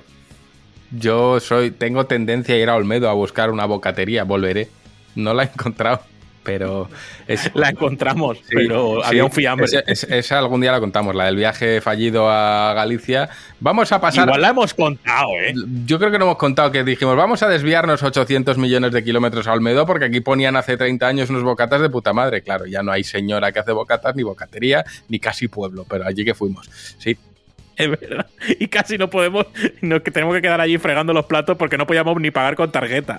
Que, o sea, Claro, o sea, como tarjeta. Aquí, no. Aquí doblones. De los sí, no. Casi. Maravedís. Aquí, claro, aquí se paga en piojos. Es que sí, sí. Va a venir alguien de Olmedo que escucha el podcast y va a decir, No, ¿soy es- gilipollas o qué? Obviamente es broma, que nadie se nos ofenda, que además esto va con mucho cariño a nuestro querido Juanma, que vive al lado y, y seguramente se esté partiendo el culo. A la pregunta, ¿soy gilipollas o qué? La respuesta es sí, claro. Sí, por supuesto. Sí, dos. ¿Vale? Así que nada, pues un saludete a Hugo y a su chica. Vamos con eh, Arturo, vamos con los dos últimos. Arturo, el, mi, mi- mi pescadero de, de- de- de desconfianza. Hola chicos, Eh, pues para esta semana os iba a preguntar, ¿no os parece maravilloso los juegos que tienen una buena rejugabilidad, pero a la vez un fastidio con la cantidad de títulos que salen a día de hoy? Porque, por ejemplo, estoy en la recta final de Triangle Strategy y he visto que para conseguir a todos los personajes tienes que dar más de dos vueltas al juego. Y es algo que me encantaría, pero claro, siguen saliendo tantas cosas y tantas cosas que me apetece jugar que es que lo veo muy inviable. Venga, un saludo. Pues a mí la rejugabilidad me da por culo a día de hoy, pero bastante. Entonces, eh, seguramente si un juego me dices, no, es que, es que Nier tienes que darle siete vueltas porque en la, en la la octava es la buena. Y yo diré, bueno, pues no me acercaré nunca a Nier. Y no digo que sea un mal juego, pero no, no, no.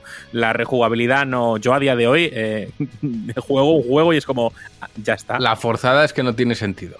Para mí, no lo tiene. O sea, eh, si me vas a dar una historia muy larga, no me hagas jugar tres veces lo mismo para tener la historia completa. Hazme un juego que dure tres veces lo que, lo que es su línea principal y entonces ya me como la historia completa con triple duración si es que lo merece. Pero a mí me parece un recurso muy vago el de tener que repetir para ir completando y pasa en Triangle Strategy, como bien ha dicho Arturo. Eh, yo lo intenté, lo empecé a medias dije, es que no me, no me compensa el 90% de lo que estoy jugando, ya lo conozco, tomo alguna decisión diferente, pero no, no, no me convence. Hay pocos juegos que se libran, no digo que Nier no sea uno de ellos porque no lo he jugado, pero por ejemplo en Juanpe, tú que lo estás jugando ahora, en Virtus Last Reward sí que tienes que rejugar pero cambia totalmente, o sea, prácticamente es un juego muy largo hecho eh, tal y como decía si está así hecho y tiene un motivo de peso y además argumentalmente está hiper justificado, perfecto. Pero si es como el caso de Triangle Strategy, eh, lo acabas dejando. Bueno, pero hay peña que, que le gusta mucho y demás, pero, pero es eso. A mí no. Y eso que estoy, bueno, no lo voy a anticipar, pero estoy jugando ahora Under Lilies, de repente llegas y, y te has pasado el juego. Es como, bueno, pues te has pasado el juego, te salen los créditos y tal, y no, no es un falso final, es un final, solo que es un final muy, muy soso porque al final no has conseguido nada. Pero no tienes que volver a pasarte el juego. Desde ese lado sigues explorando el mapa, que hay mucho por explorar y, y a otros finales. Pero rejugar desde el principio y muchas veces haciendo lo mismo, dices no. Si es rejugar, pero eh, es una nueva visión totalmente distinta y tal, dices, bueno, no estoy rejugando, no, no estoy jugando lo mismo. Entonces, eh, sí, pero si no, no. Y vamos con la última, que es de Cristian, y dice, muy buenas chicos, mi pregunta de esta semana, ya que no hace tanto que ando, ya que no hace tanto que ando con vosotros. ¿Qué carajo es? Esta es buena, esta te va a gustar a ti. Cristian Salcedo lleva muy poco tiempo con nosotros, ¿vale? Y claro, obviamente aquí eh, hay, hay deep lore. No solemos caer mucho en el deep lore porque para que nadie se encuentre desubicado, pero hay deep lore. Entonces dice, ¿qué carajo es eso del Pirata 3? Uy, Estoy fuera de onda y no sé a qué se refiere todo el mundo. Y vosotros todo el puto día con eso del Pirata 3. Y tengo demasiada curiosidad por saberlo. Es que suscita curiosidad. Un saludo grande y fuerte. Cristian, esto es como cuando te dicen, eh, justo hemos hablado, el juego de la galleta, pues son cosas que a lo mejor no quieres saber. Eh, pero claro, es que mm, siempre nos llama la atención lo prohibido, ¿verdad, Juan? No te hace falta saberlo. Ya está. Esto es, lo dijimos, ¿no? Como lo de aquí no está Steam Deck y es- es- ese es, su claim. Pues esto es igual, no necesitas saber lo que es el Pirata 3. No te preocupes, búscalo en Wallapop si lo necesitas y quizás algún día aparezca en Wallapop, precintado o no, y, y a un precio accesible eh, o no. Eh, no hace falta saber más. Bueno, eh, hay que darle la respuesta luego oficial, ¿no? Hay que decirle lo que es para que lo entienda o no. O dejamos el misterio. y Es que es como una noche de borrachera, o sea, es algo vergonzoso y mágico a la vez. Claro, es caspa. Esa noche en la que copularon tus padres y saliste tú. Es como, eso. claro, cuando el que haya leído al Elfo Oscuro lo sabrá, ¿no? Esa preparación inicial. es, si, si consumes esto y te gusta, pues ya con nosotros forever. Pero claro, Esa paliza en esa banda callejera que te mete dentro de la banda. Esa paliza que te dan los propios miembros de la banda como, como rito de iniciación. es, es ese, esa pócima que le dan al brujo, a todos esos niños, todos mueren, pero uno sobrevive. Ese uno se que es brujo. Pues esto es igual. Tú consumes eso y luego ya. Esa circuncisión en tu bar mitzvah. Es que es, es- es eso. Es decir, es, es un hecho traumático para alcanzar la iluminación. Exactamente, es, una, tre- es una trepanación eso- chamánica. Es suficiente.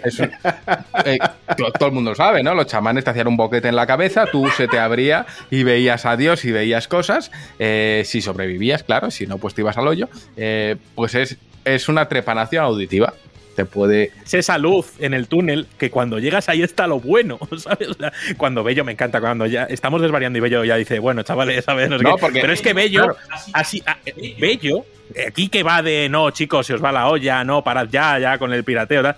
Bello ha cocinado ese Pirata 3. Bello le ha dado esa maravilla al Pirata 3. Bello le ha dado esos efectos de Joe Wayne. Le ha dado esas cosas. O sea, que va aquí muchas veces de no, chicos, somos un podcast serio, nos escucha mucha gente. El hijo de puta Pero si ha, es ha mentira, creado es, eso. es mentira todo. ¿Qué es esto de.? Es su útero mm, de las ondas lo que ha Todo creado. mal, todo mal, porque luego eh, tú te curras aquí, vienes, te plantas, venga, cuatro horas de podcast, seriedad, tal, tal, tal, tal, tal, tal, tal, y al final ya tienes el cerebro hecho una alcaparra y entonces ya sueltas la tontería, sueltas la tontería, la dejas salir con una piruleta y no sé qué. Y luego en los comentarios, lo único que ha calado de cuatro horas de seriedad es el La puta piruleta. Es el absurdo, es la tontería. Entonces dices, pero a mí qué más me da ya, me da exactamente igual. Si, a- si es que si es que esa frase de Dios los cría y ellos se juntan, exactamente lo mismo. Te está escuchando la gente muy seria, en plan, jugue, qué serios somos. Y llega la tontería, la gente se parte el culo, dice, somos todos tontos, todos tontos, y ya está. Y te has fumado cuatro horas de tontería y no pasa nada, te las has fumado y ya está. Pues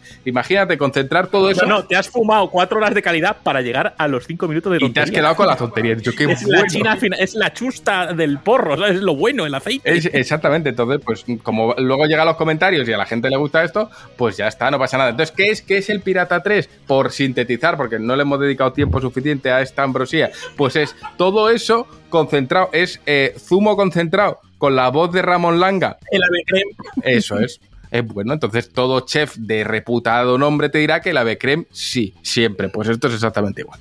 Yo solo diré que a día de hoy todavía sigue siendo el capítulo con más me gusta y más comentarios de todo lo el contenido que hemos publicado en la plataforma de iVoox. O sea que bueno, o sea, en fin. ¿Y eh, cuál es la lección?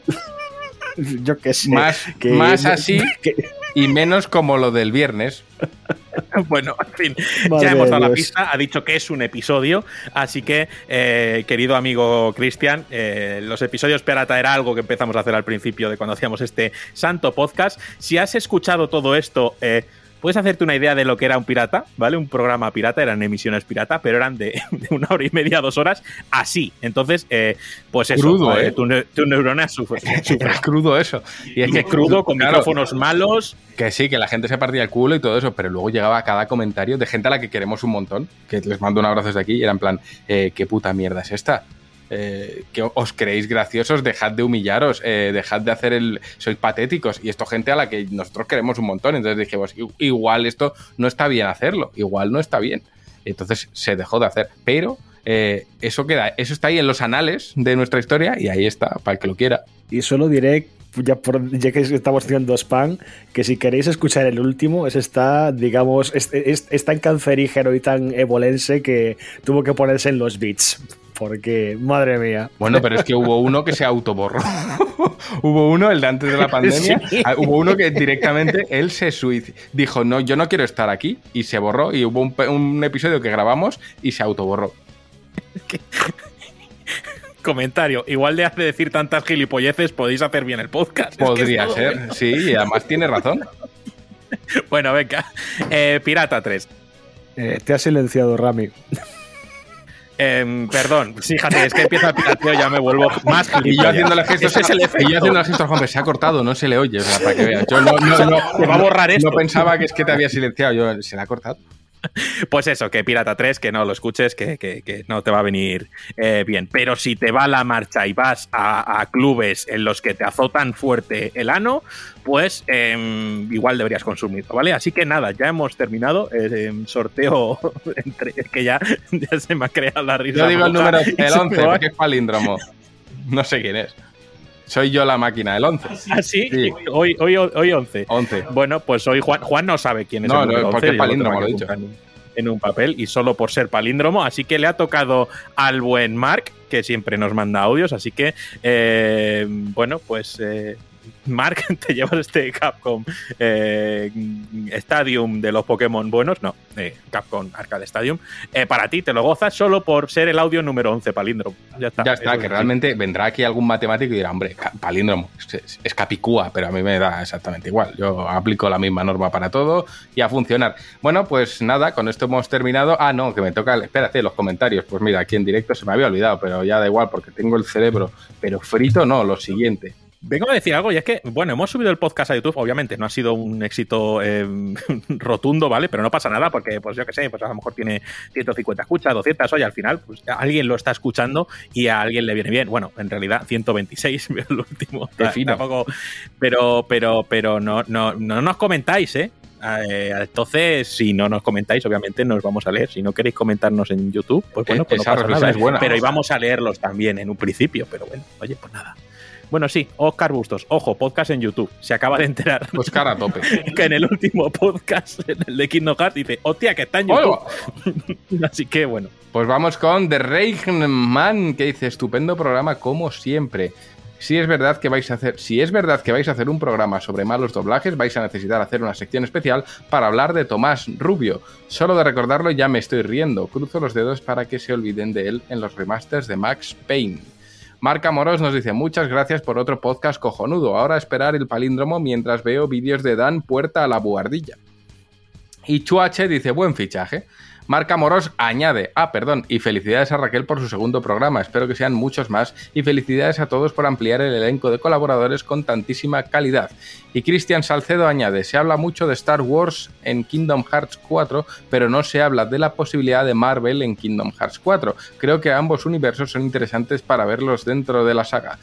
Y Rocket Adri dice, hola gente, hacía mucho tiempo que no comentaba, pero quería hacer una observación que muchas veces me ha dado cuenta que se obvia y no debe hacerse. Punto. Hablo de la piratería. Punto. Nuestro dios calculón comenta con datos que han entrado nuevos jugadores a la saga en el 3 porque este ha vendido más, o mucho más, que los anteriores y por tanto son datos objetivos. Y aunque sea seguro que han entrado, la premisa a mi modo de ver es errónea. Nadie puede negar que la piratería en PlayStation 2 estaba extendidísima. Y lo recuerdo perfectamente porque mientras yo tenía mi GameCube y me gastaba mis pocos ahorros en juegos, todos mis amigos con consola tenían una PlayStation 2 y sorpresa pirateada. Y sí, prácticamente todos jugaron a Kingdom Hearts. Con lo cual, ¿cuánta gente jugó Kingdom Hearts en PS2? No podemos basarnos en las cifras de ventas. La reflexión va por incidir en que la piratería no sea nunca un tema tabú que nunca existió. Hay que tenerla presente y hay que recordar que esa época oscura para que no vuelva nunca más porque hizo muchísimo daño. Square, por ejemplo, se arruinó. ¿Cuánto, cuando todo el mundo jugaba sus PlayStation 1 y PlayStation 2, porque sería un abrazo, cracks. Uf, esto me parece una, una hipérbole de unos niveles cósmicos. O sea, mm, eh, ¿la piratería hizo muchísimo daño? Sí. ¿La piratería hizo que Sony PlayStation vendiese como churros? Sí, también lo hizo. Eh, ¿La piratería hizo que PlayStation 2 también vendiese mucho? Sí. Entonces hizo mucho daño a ciertas personas, a otras no, otras se beneficiaron y otras las facilitaron, pues precisamente para destacar. Entonces, bueno, eh, y desde luego no se puede contabilizar cuánta gente jugó un juego pirata y, eh, y cuánto, 20 años después lo ha comprado en...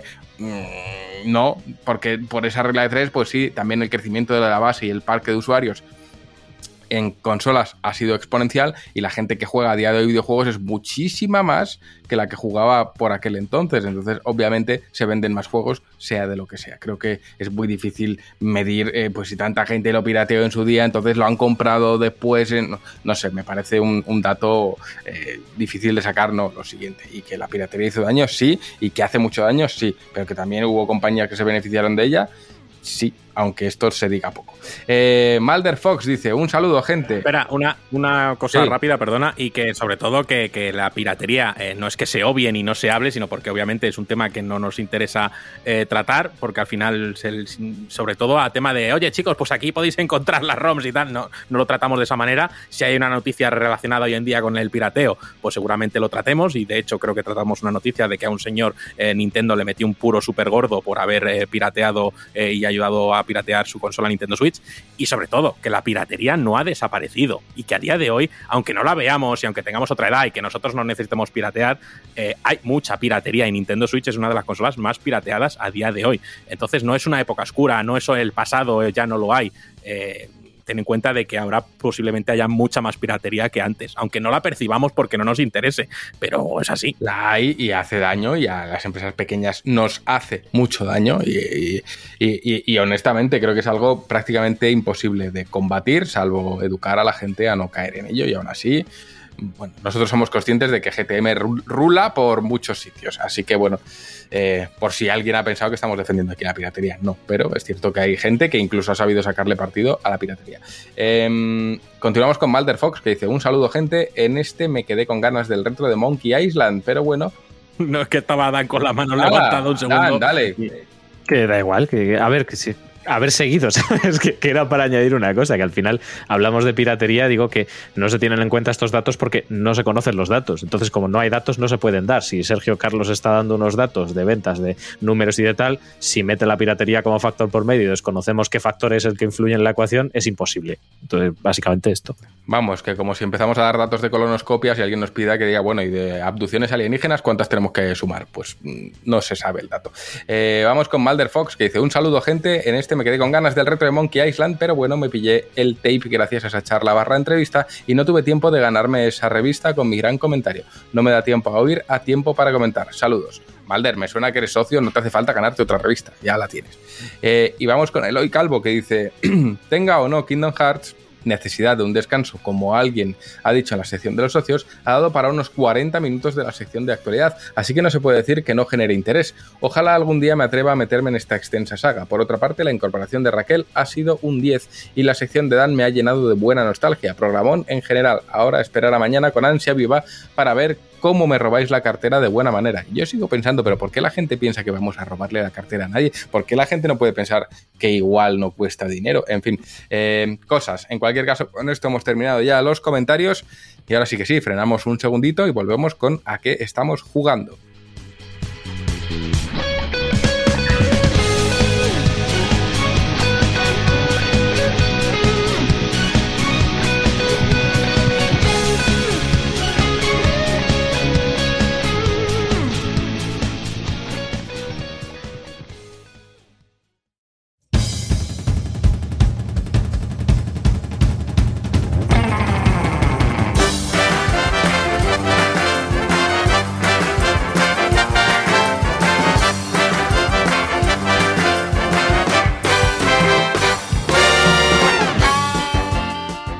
Llegamos a la sección final, final, final, y es a qué estamos jugando. Así que voy a empezar por Rami, porque si yo tuviese que decir a qué estoy jugando, me va a petar un ojo. Así que, Rami, eh, ¿a qué estás jugando? Sí, no, hombre, pero estás jugando algo que te gusta también. ¿Maquetar? Eh, no, bueno, al Fenirrite un poquito. Uy, esta bueno, igual ni sí. lo has tocado. Bueno, venga. Em, yo estoy jugando a Ender Lilies. Le tenía muchas ganas eh, a este jueguito y conseguí el, formato físico eh, de importación de Japón gracias a Arnau. Lo compramos en Amazon Japón directamente y la verdad es que eh, súper bien y le tenía muchas ganas al juego. Igual eh, lo llevo rumiando tanto tiempo y diciendo, "Guau, lo quiero jugar, lo quiero jugar, lo quiero jugar, que igual las expectativas por el juego eran demasiado elevadas. Y no digo que sea un mal juego, creo que es un buen juego, pero mm, en cierta manera creo que mm, no me ha aportado eso que necesitaba de, wow, pero que esto no es culpa del juego, esto yo como siempre digo es culpa mía, ¿vale?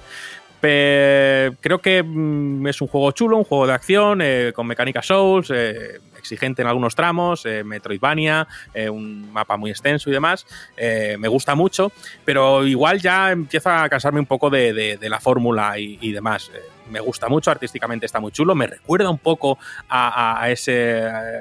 a ese Vanillaware, en cierta manera, el de los diseños de, de las bestias y demás, así como muy exageradas y con su toque anime y demás. Lo- se lo comenté a Juan el otro día. Y, pero, repito, no es un mal juego, es un buen juego. Entonces, si os gusta el género, si os gusta Metroidvania, eh, si os gusta eh, el combate un poco em, exigente, eh, la exploración y, y demás, pues oye, es vuestro juego. Así que eh, Ender Lilies. Luego, eh, consejito, no depositéis demasiado a- en, en un juego porque a lo mejor el juego no tiene la culpa y el que tiene la culpa eres tú de que no es el, el puto goti juego que esperabas del siglo.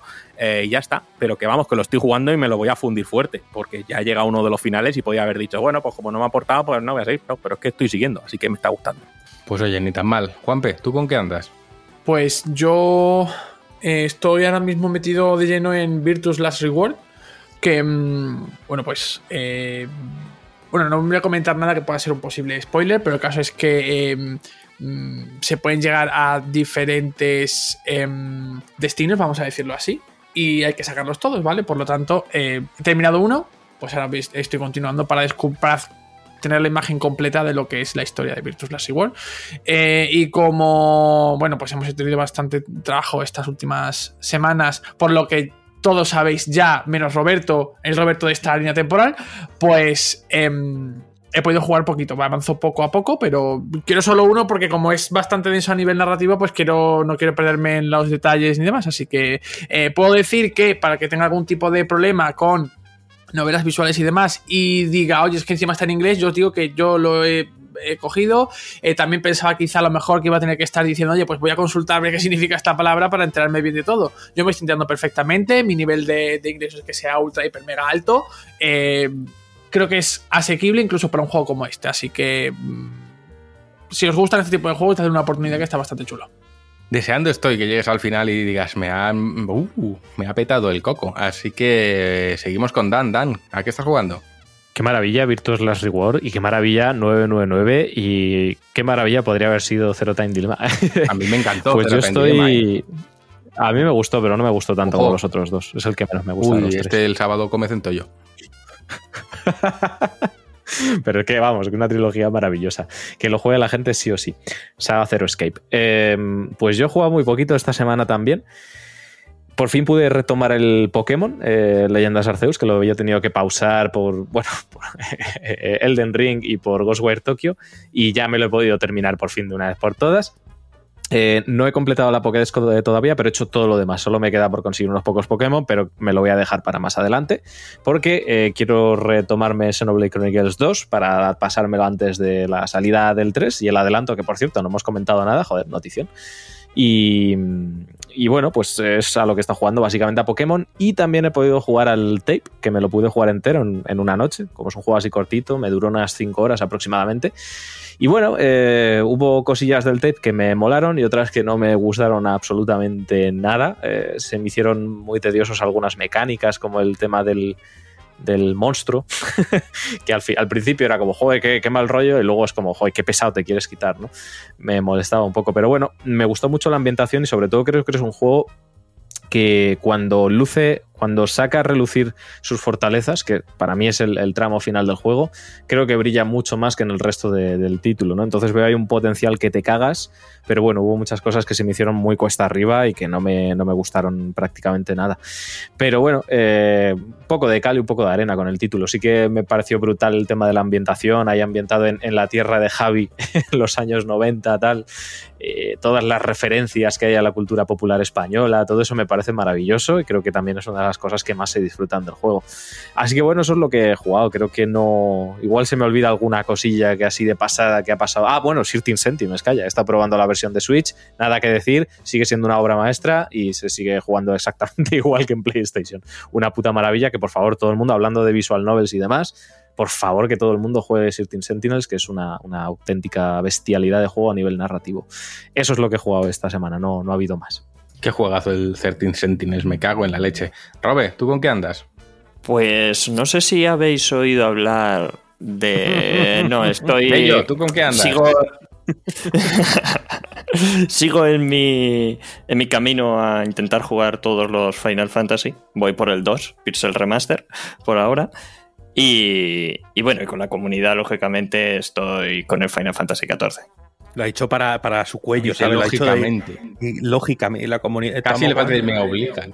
No, la verdad es que hay una comunidad muy fuerte de Final Fantasy XIV en la comunidad de GTM y, oye, eh, nos alegramos un huevo de que muchos hayáis encontrado ahí buena gente para jugar y, y- y, joder, que entendáis siempre que estamos aquí de mofa, pero vamos, nos alegramos que te cagas. Son como los del huevo. No, no, eh. A mí me han intentado absorber alguna vez ahí, no han podido. Pero porque no tengo tiempo, si no ya me habrían absorbido y estaría yo ahí siendo un, orejas de pana dando unas hostias como... Sí. Eh, yo es que me acuerdo de los Elvan, pero ya no son los Elvan, ahora son otra cosa los orejas, entonces no, no caigo. Pero yo era un elfo de eso.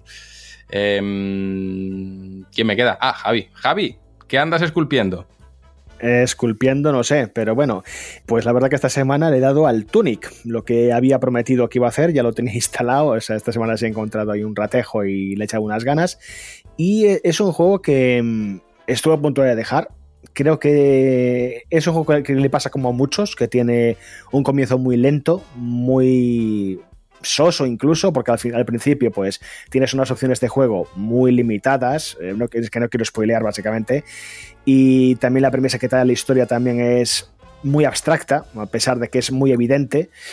Eh, y entonces, bueno, pero una vez, digamos, superas lo que sería la primera zona, consigues un par de ítems y empiezas a ver un poco las costuras del juego en el sentido que la gracia es y su principal virtud es la exploración, o sea, es un juego que te pide que examines todos y cada uno de los recovecos del mapa, que estés constantemente doblando esquinas, buscando caminos secretos, salas ocultas, eh, objetos que se te pueden haber pasado por alto, rutas y, atajos que puedes crear eh, eh, y montones de curiosidades y después la gran estrella que es localizar la- las páginas del manual del juego, que básicamente es lo que te da las pistas, no solo de por dónde tienes que ir y, lo que se espera que hagas, sino para que aprendas a jugar, porque es que, claro, si el juego tiene su propio lenguaje, que obviamente eh, no entiendes porque no tiene, no, no no- tiene traducción, salvo cuatro, cuatro frases o palabras que te ponen de vez en cuando para que tengas la mínima in- información indispensable para que entiendas más o menos qué te quieren decir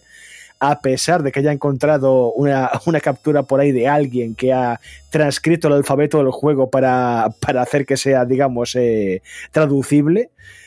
Pero la cuestión, o sea, la gracieta es que en el propio manual del juego te pone imágenes como si fuera un manual de instrucciones tradicional, de esos de que de, mi quinta básicamente, pero en el idioma del juego, salvo pues eso, cuatro indicaciones o frases que a veces puede ser con iconografía, como un botón más un número o algo por el estilo, y de ahí tú tienes que deducir pues las acciones que puedes hacer, que, que si, cómo atacas, cómo ruedas, eh, cómo correr, que es también una mecánica oculta, eh, rezar que es indispensable para avanzar en la historia y está y es una página oculta en un templo. O sea, a mí eso, me, eso la verdad que me hizo narcar un poco una, un poco la ceja de "Mm, esto es una cosa muy básica que no tienes que haber escondido. Eh, pero bueno, eh, lo que me hizo que tirara para adelante es que, vamos a ver, eh, a nivel de dirección artística el juego es muy bonito.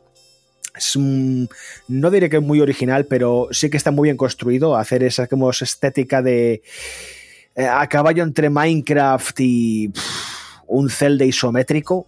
O sea, se la- es- está creado todo con, grandes cubos o, cosas muy poligonales a veces para lo que es la representación de la hierba o los árboles o cosas por el estilo, combinado pues con efectos de luz muy bonitos, eh, jugar mucho con, con, los, diseños de, de enemigos y de escenarios bastan- bastante bien montados. Sí que es cierto que recomiendo que os vayáis a las opciones de juego y pongáis el brillo a tope, porque en, en áreas oscuras es facilísimo que se te pasen por alto habitaciones o cosas por el estilo. Por poner un ejemplo, el escudo está escondido en una sala, eh, en una de las primeras casas que encuentras, y yo me pasé como dos zonas enteras del juego sin el escudo, porque no había encontrado la habitación por la que te tienes que meter donde al final está el escudo.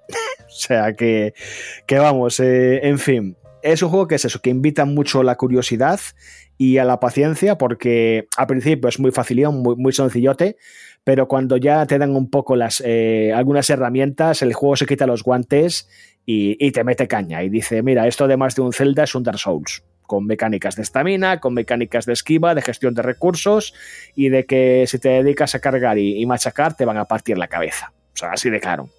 Y los jefes, de hecho, pues son dificilillos y te exigen que te aprendas eh, sus rutinas, que sepas calcular cuándo tienes que esquivar, cuándo tienes que acercarte y pegarles, cuándo tienes que ser agresivo, cuándo no, etcétera. Lo típico. Pero bueno, es un juego muy bonito, la verdad que me está gustando, ya he avanzado bastantes zonas.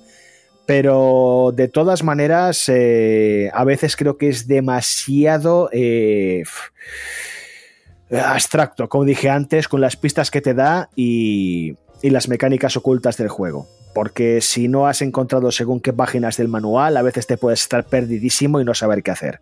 Entonces, pues bueno, eh, cogerlo con paciencia, creo que es un juego que igual no es para todo el mundo, pero que si te mola la dirección artística que tiene, que ya lo vuelvo a decir, es muy bonita, eh, te puede sorprender mucho el juego para bien. Así que darle una oportunidad por lo menos. Pues yo estoy jugando al Wordle. Puerro. No cabe puerro. Eh, Yo sé- es yo sé cierto. cuál es la, la- la- la- la palabra de hoy la, la tienes más cerca de lo que te piensas. ¿Micro? Micro. Cáncer. Pues no, no es. No es. ¡Ebola! ¿Igual es igual? Eh, no, porque acaba en O y tiene CIO, ciruelo, eh, cigarro, no cabe. ¿Radio? ¿Radio? ¿Radio puede ser? No, porque tiene una C. Eh, ¿Cirio? No, porque R no tiene. ¿Esto cuenta como telerrealidad también? Eh, vamos a probar. Por supuesto. Cinto. Casi, ¿eh? Ojo, que lo tengo ya. Pero claro, esto es una C, una X. O sea, los cierres del programa es- los cierres del programa están mejorando a cada programa que Sí, hacemos. sí, ¿eh? sí. Entonces, esto sería una E, acaba en O. El próximo será haciendo el borrador de la renta. Bueno, No pues quiero, ya lo he hecho, no me apetece. O sea, claro, además me salía que me tenían que devolver hasta que llega Fran, nuestro ladrón, que además le pagamos por, por robarnos, y me dice, no, no, dice, no te tienen que pagar nada. En cuanto metas los datos de la empresa, te toca pagar. Y yo, ah, claro, que soy autónomo, se me había a mí olvidado. No, pues yo, bromas aparte, y sí que estaba jugando al Wordle, eh, Estoy, sigo jugando a Phoenix Wright, estoy en el caso del Samurai de Acero, muy divertido, muy bien, me relaja jugar a Phoenix Wright. También he jugado a Tunic, eh, no he llegado a tanto como Javi Bello, yo dije, ah, está muy bien, no me apetece jugar más y ahí lo dejé, dije, ya he probado todo lo que tenía que probar, no me interesa en absoluto lo que me está contando porque no me está contando nada, entonces muy bonito, pero hasta aquí. Y... mm, y al que estoy jugando, no sé si puedo decir que estoy jugando a él pero tendréis análisis en la próxima revista, así que me lo tengo que pasar este fin de, lo empecé ayer, la verdad es que ok, y hasta ahí puedo leer. Cuando pueda contar el análisis, pues, pues más. Eh, aunque se puede contar, ¿no? Porque Juan hizo un puto avance del juego. Puedes dar tus impresiones, pero muy por encima. Mm, Bueno, no sé eh, si aquí, eh, no sé en este tipo de juego cómo se da una impresión y cómo es un análisis. O sea, sinceramente, no lo sé. Eh, no sé lo que puedes hacer. Me gusta que hayan renovado los Mis, me gusta eso. Está bien. Muy. Pero solo se quedan en ese juego. Está mal. Los bolos bien. Bi- Bien, sin- no sé, le- leeréis el análisis, pero bueno, bien, sin más. Ok, eh, valiendo. Eh, y volviendo a Tunic, lo dicho, no, eh, no le niego ninguna de sus, de sus facetas eh, grandiosas, pero desde luego es un juego que como al final narrativa así asa y tira mucho de, experiencias nostálgicas y Zelda no está entre mis experiencias nostálgicas, pues no llego a, encajar mucho con él, pero oye, me, gustó lo que jugué, pero es, verdad que es un juego que no me apetece seguir jugando, sin más. Y hasta aquí hemos llegado.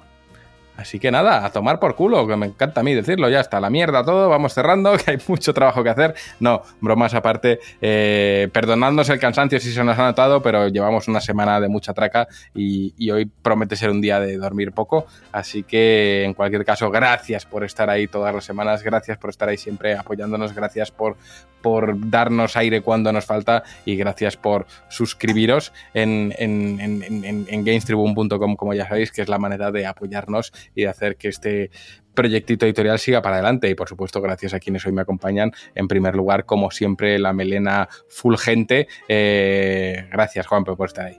De nada, gracias a todos vosotros, eh, a todos los que habéis estado ahí el viernes pasado eh, pendientes de lo que hemos anunciado, ¿vale? Mm, De eso que hemos anunciado, de lo que hemos hablado al principio del podcast, pero de lo que el Roberto de esta línea temporal no sabe absolutamente nada.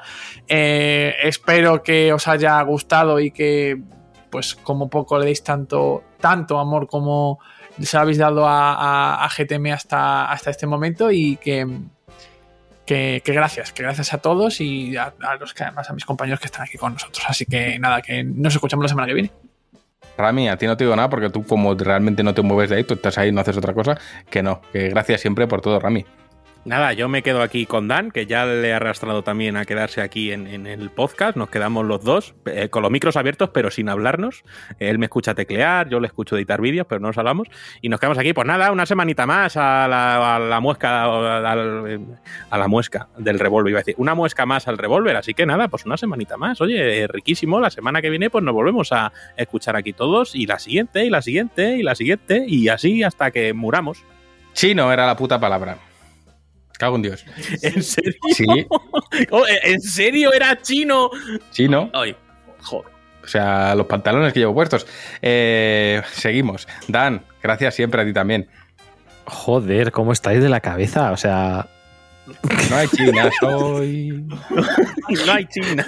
Es que Dan nos está viendo degenerar mentalmente de verdad. O sea, Da- o sea, Yo- yo lo- de lo crunch, digo, a ver. ¿no? Dan no sabe lo que es el crunch. Esta, esta es la visión que nadie más os puede otorgar. O sea, yo estoy aquí dentro y yo, yo semana tras semana grabo con esta gente y a mí me vendieron una capa de profesionalidad y, y yo empezaba aquí diciendo, Buah, es que vuestro trabajo es que sois, es que, y a día de hoy lo que estoy viendo son eh, poco más que unos despojos humanos que fuera coña. Pero se te avisó, se te avisó, se te dijo, no, no, nada de lo que dices es verdad, despojo. Claro, pero es lo, típico que se dice en plan para bajar las expectativas y, asemejarlas a un nivel, pues oye, ¿qué quieres que te diga? Pero no, no, no, era, era verdad. O sea, esta, esta gente, si las son, son, son maravillosos, fuera coña. Y, me lo paso muy bien, me lo paso muy bien con cada podcast. Si no, obviamente, pues no estaba aquí eh, aguantando cosas que es que es, que es terrible. no hay por dónde cogerlo. Pero me lo paso muy bien. Y la verdad que agradeceré cada podcast que grabamos juntos y cada charla que podemos tener y cada opinión que podemos soltar. Y, y eso, semana tras semana, pues aquí estaremos. Así que gracias a vosotros, gracias a los que nos escuchan. Y la semana que viene más con una sorpresa que, ah, Roberto no sabe todavía. Ah, Ah, no lo sabe, pero Javi Bello sí. Así que, Javi, gracias a ti por estar ahí, por guardarnos el secreto y por todo. Pues sí, nada, o sea, yo la verdad estaba pensando mientras grabábamos de que bueno, que nos iba a quedar un programa cortito, porque al final, pues eso, eh, hemos ventilado bastante rápido el podcast de hoy, pero bueno, enseguida fue mencionar el pirata y, y todo el cansancio acumulado que teníais, todo el desvarío que no podíais soltar, se ha acumulado, se ha soltado aquí de golpe y esto se ha alargado pues media hora y bueno, si queríais la experiencia Pirata 3, pues la habéis tenido en directo y, y ya bueno, el momento Worley ya ha sido demasiado, entonces pues bueno, en fin, la semana que viene igual estamos un poquito más descansados, ya igual volvemos al modo abro comillas, profesional como se le prometió a Dan. y bueno, intentamos Es que, que esto se... Voy a intentar que el, ulti- que el último programa aquí de Sergio Carlos, en plan. de- o sea, sa- venga eh, Carlos Sergio, el de Foro Coches. El que hasta Sergio ¿no? Carlos se Claro. a hacer el gilipollas. Claro, eso es lo que eso es lo que Dan no sabe, que Sergio Carlos es así. Nosotros lo decimos, pero nadie se lo cree. Sergio Carlos es el alma de los piratas. Él es el que hace los guiones. Pero no se lo cree. Bueno, eh, Javi, te informo, 77 jugadas llevo al Worle, ¿eh? 97% de victorias, con una racha de 50 y un 2% en acertar a la primera. O sea, que ha acertado por lo menos dos veces o tres. a Esa la primera. mierda es una droga. O sea, de- decís de mi granja, pero estáis vosotros y todos mis colegas que están todos los días tenemos un grupo para charlar y tal, y todos los días en plan de plum, 50 notificaciones, todos con el Wordle de los cojones. Yo, pero Pues ahora te vas a joder. Espérate. En fin, pues nada, eso, que, que, que me despido. La semana que viene más y mejor y sin Wordle, espero. Hasta luego. Falta, me dice aquí Rami, falta Roberto. Igual que me iba a olvidar del pobre Roberto, pues sí. Eh, Robe, muchas gracias a ti por venir y por estar siempre ahí en la comunidad pendiente de todo el mundo, que de verdad que se nota y se agradece un montón. Gracias a vosotros por darme este hueco. Y espero que el Roberto de la otra línea temporal disfrute, haya disfrutado el viernes. Diría yo que no, pero oye, vete tú a saber. Igual eh, el Roberto de la línea temporal sí que lo, lo ha disfrutado. En cualquier caso, yo creo que aquí ya culmina este desastroso eh, y vomitivo programa. Estoy muy orgulloso de lo que hemos hecho, chavales. Lo hemos conseguido. Hemos conseguido eh, lo imposible, que era estar en pleno eh, auge pre-lanzamiento, frenar un rato y decir, oye, vamos a grabar nuestro podcast bueno, que tenemos nuestro compromiso y luego seguimos. Lo hemos conseguido. Ha salido como ha salido, pero ha salido. Así que nuestro compromiso se mantiene intacto. Así que nada, nos dejamos. Yo os voy a dejar, chavales, a todos ahora en el chat un, Wordle para Javi Bello, que dice que le gusta mucho. Pues le dejo a él. Te lo voy a dejar en toma, eh, Javi, para ti. Y nosotros nos vemos la semana que viene o nos vemos la semana que viene. Así que nada, espero que hayáis disfrutado del anuncio y la semana que viene más. Adiós, adiós.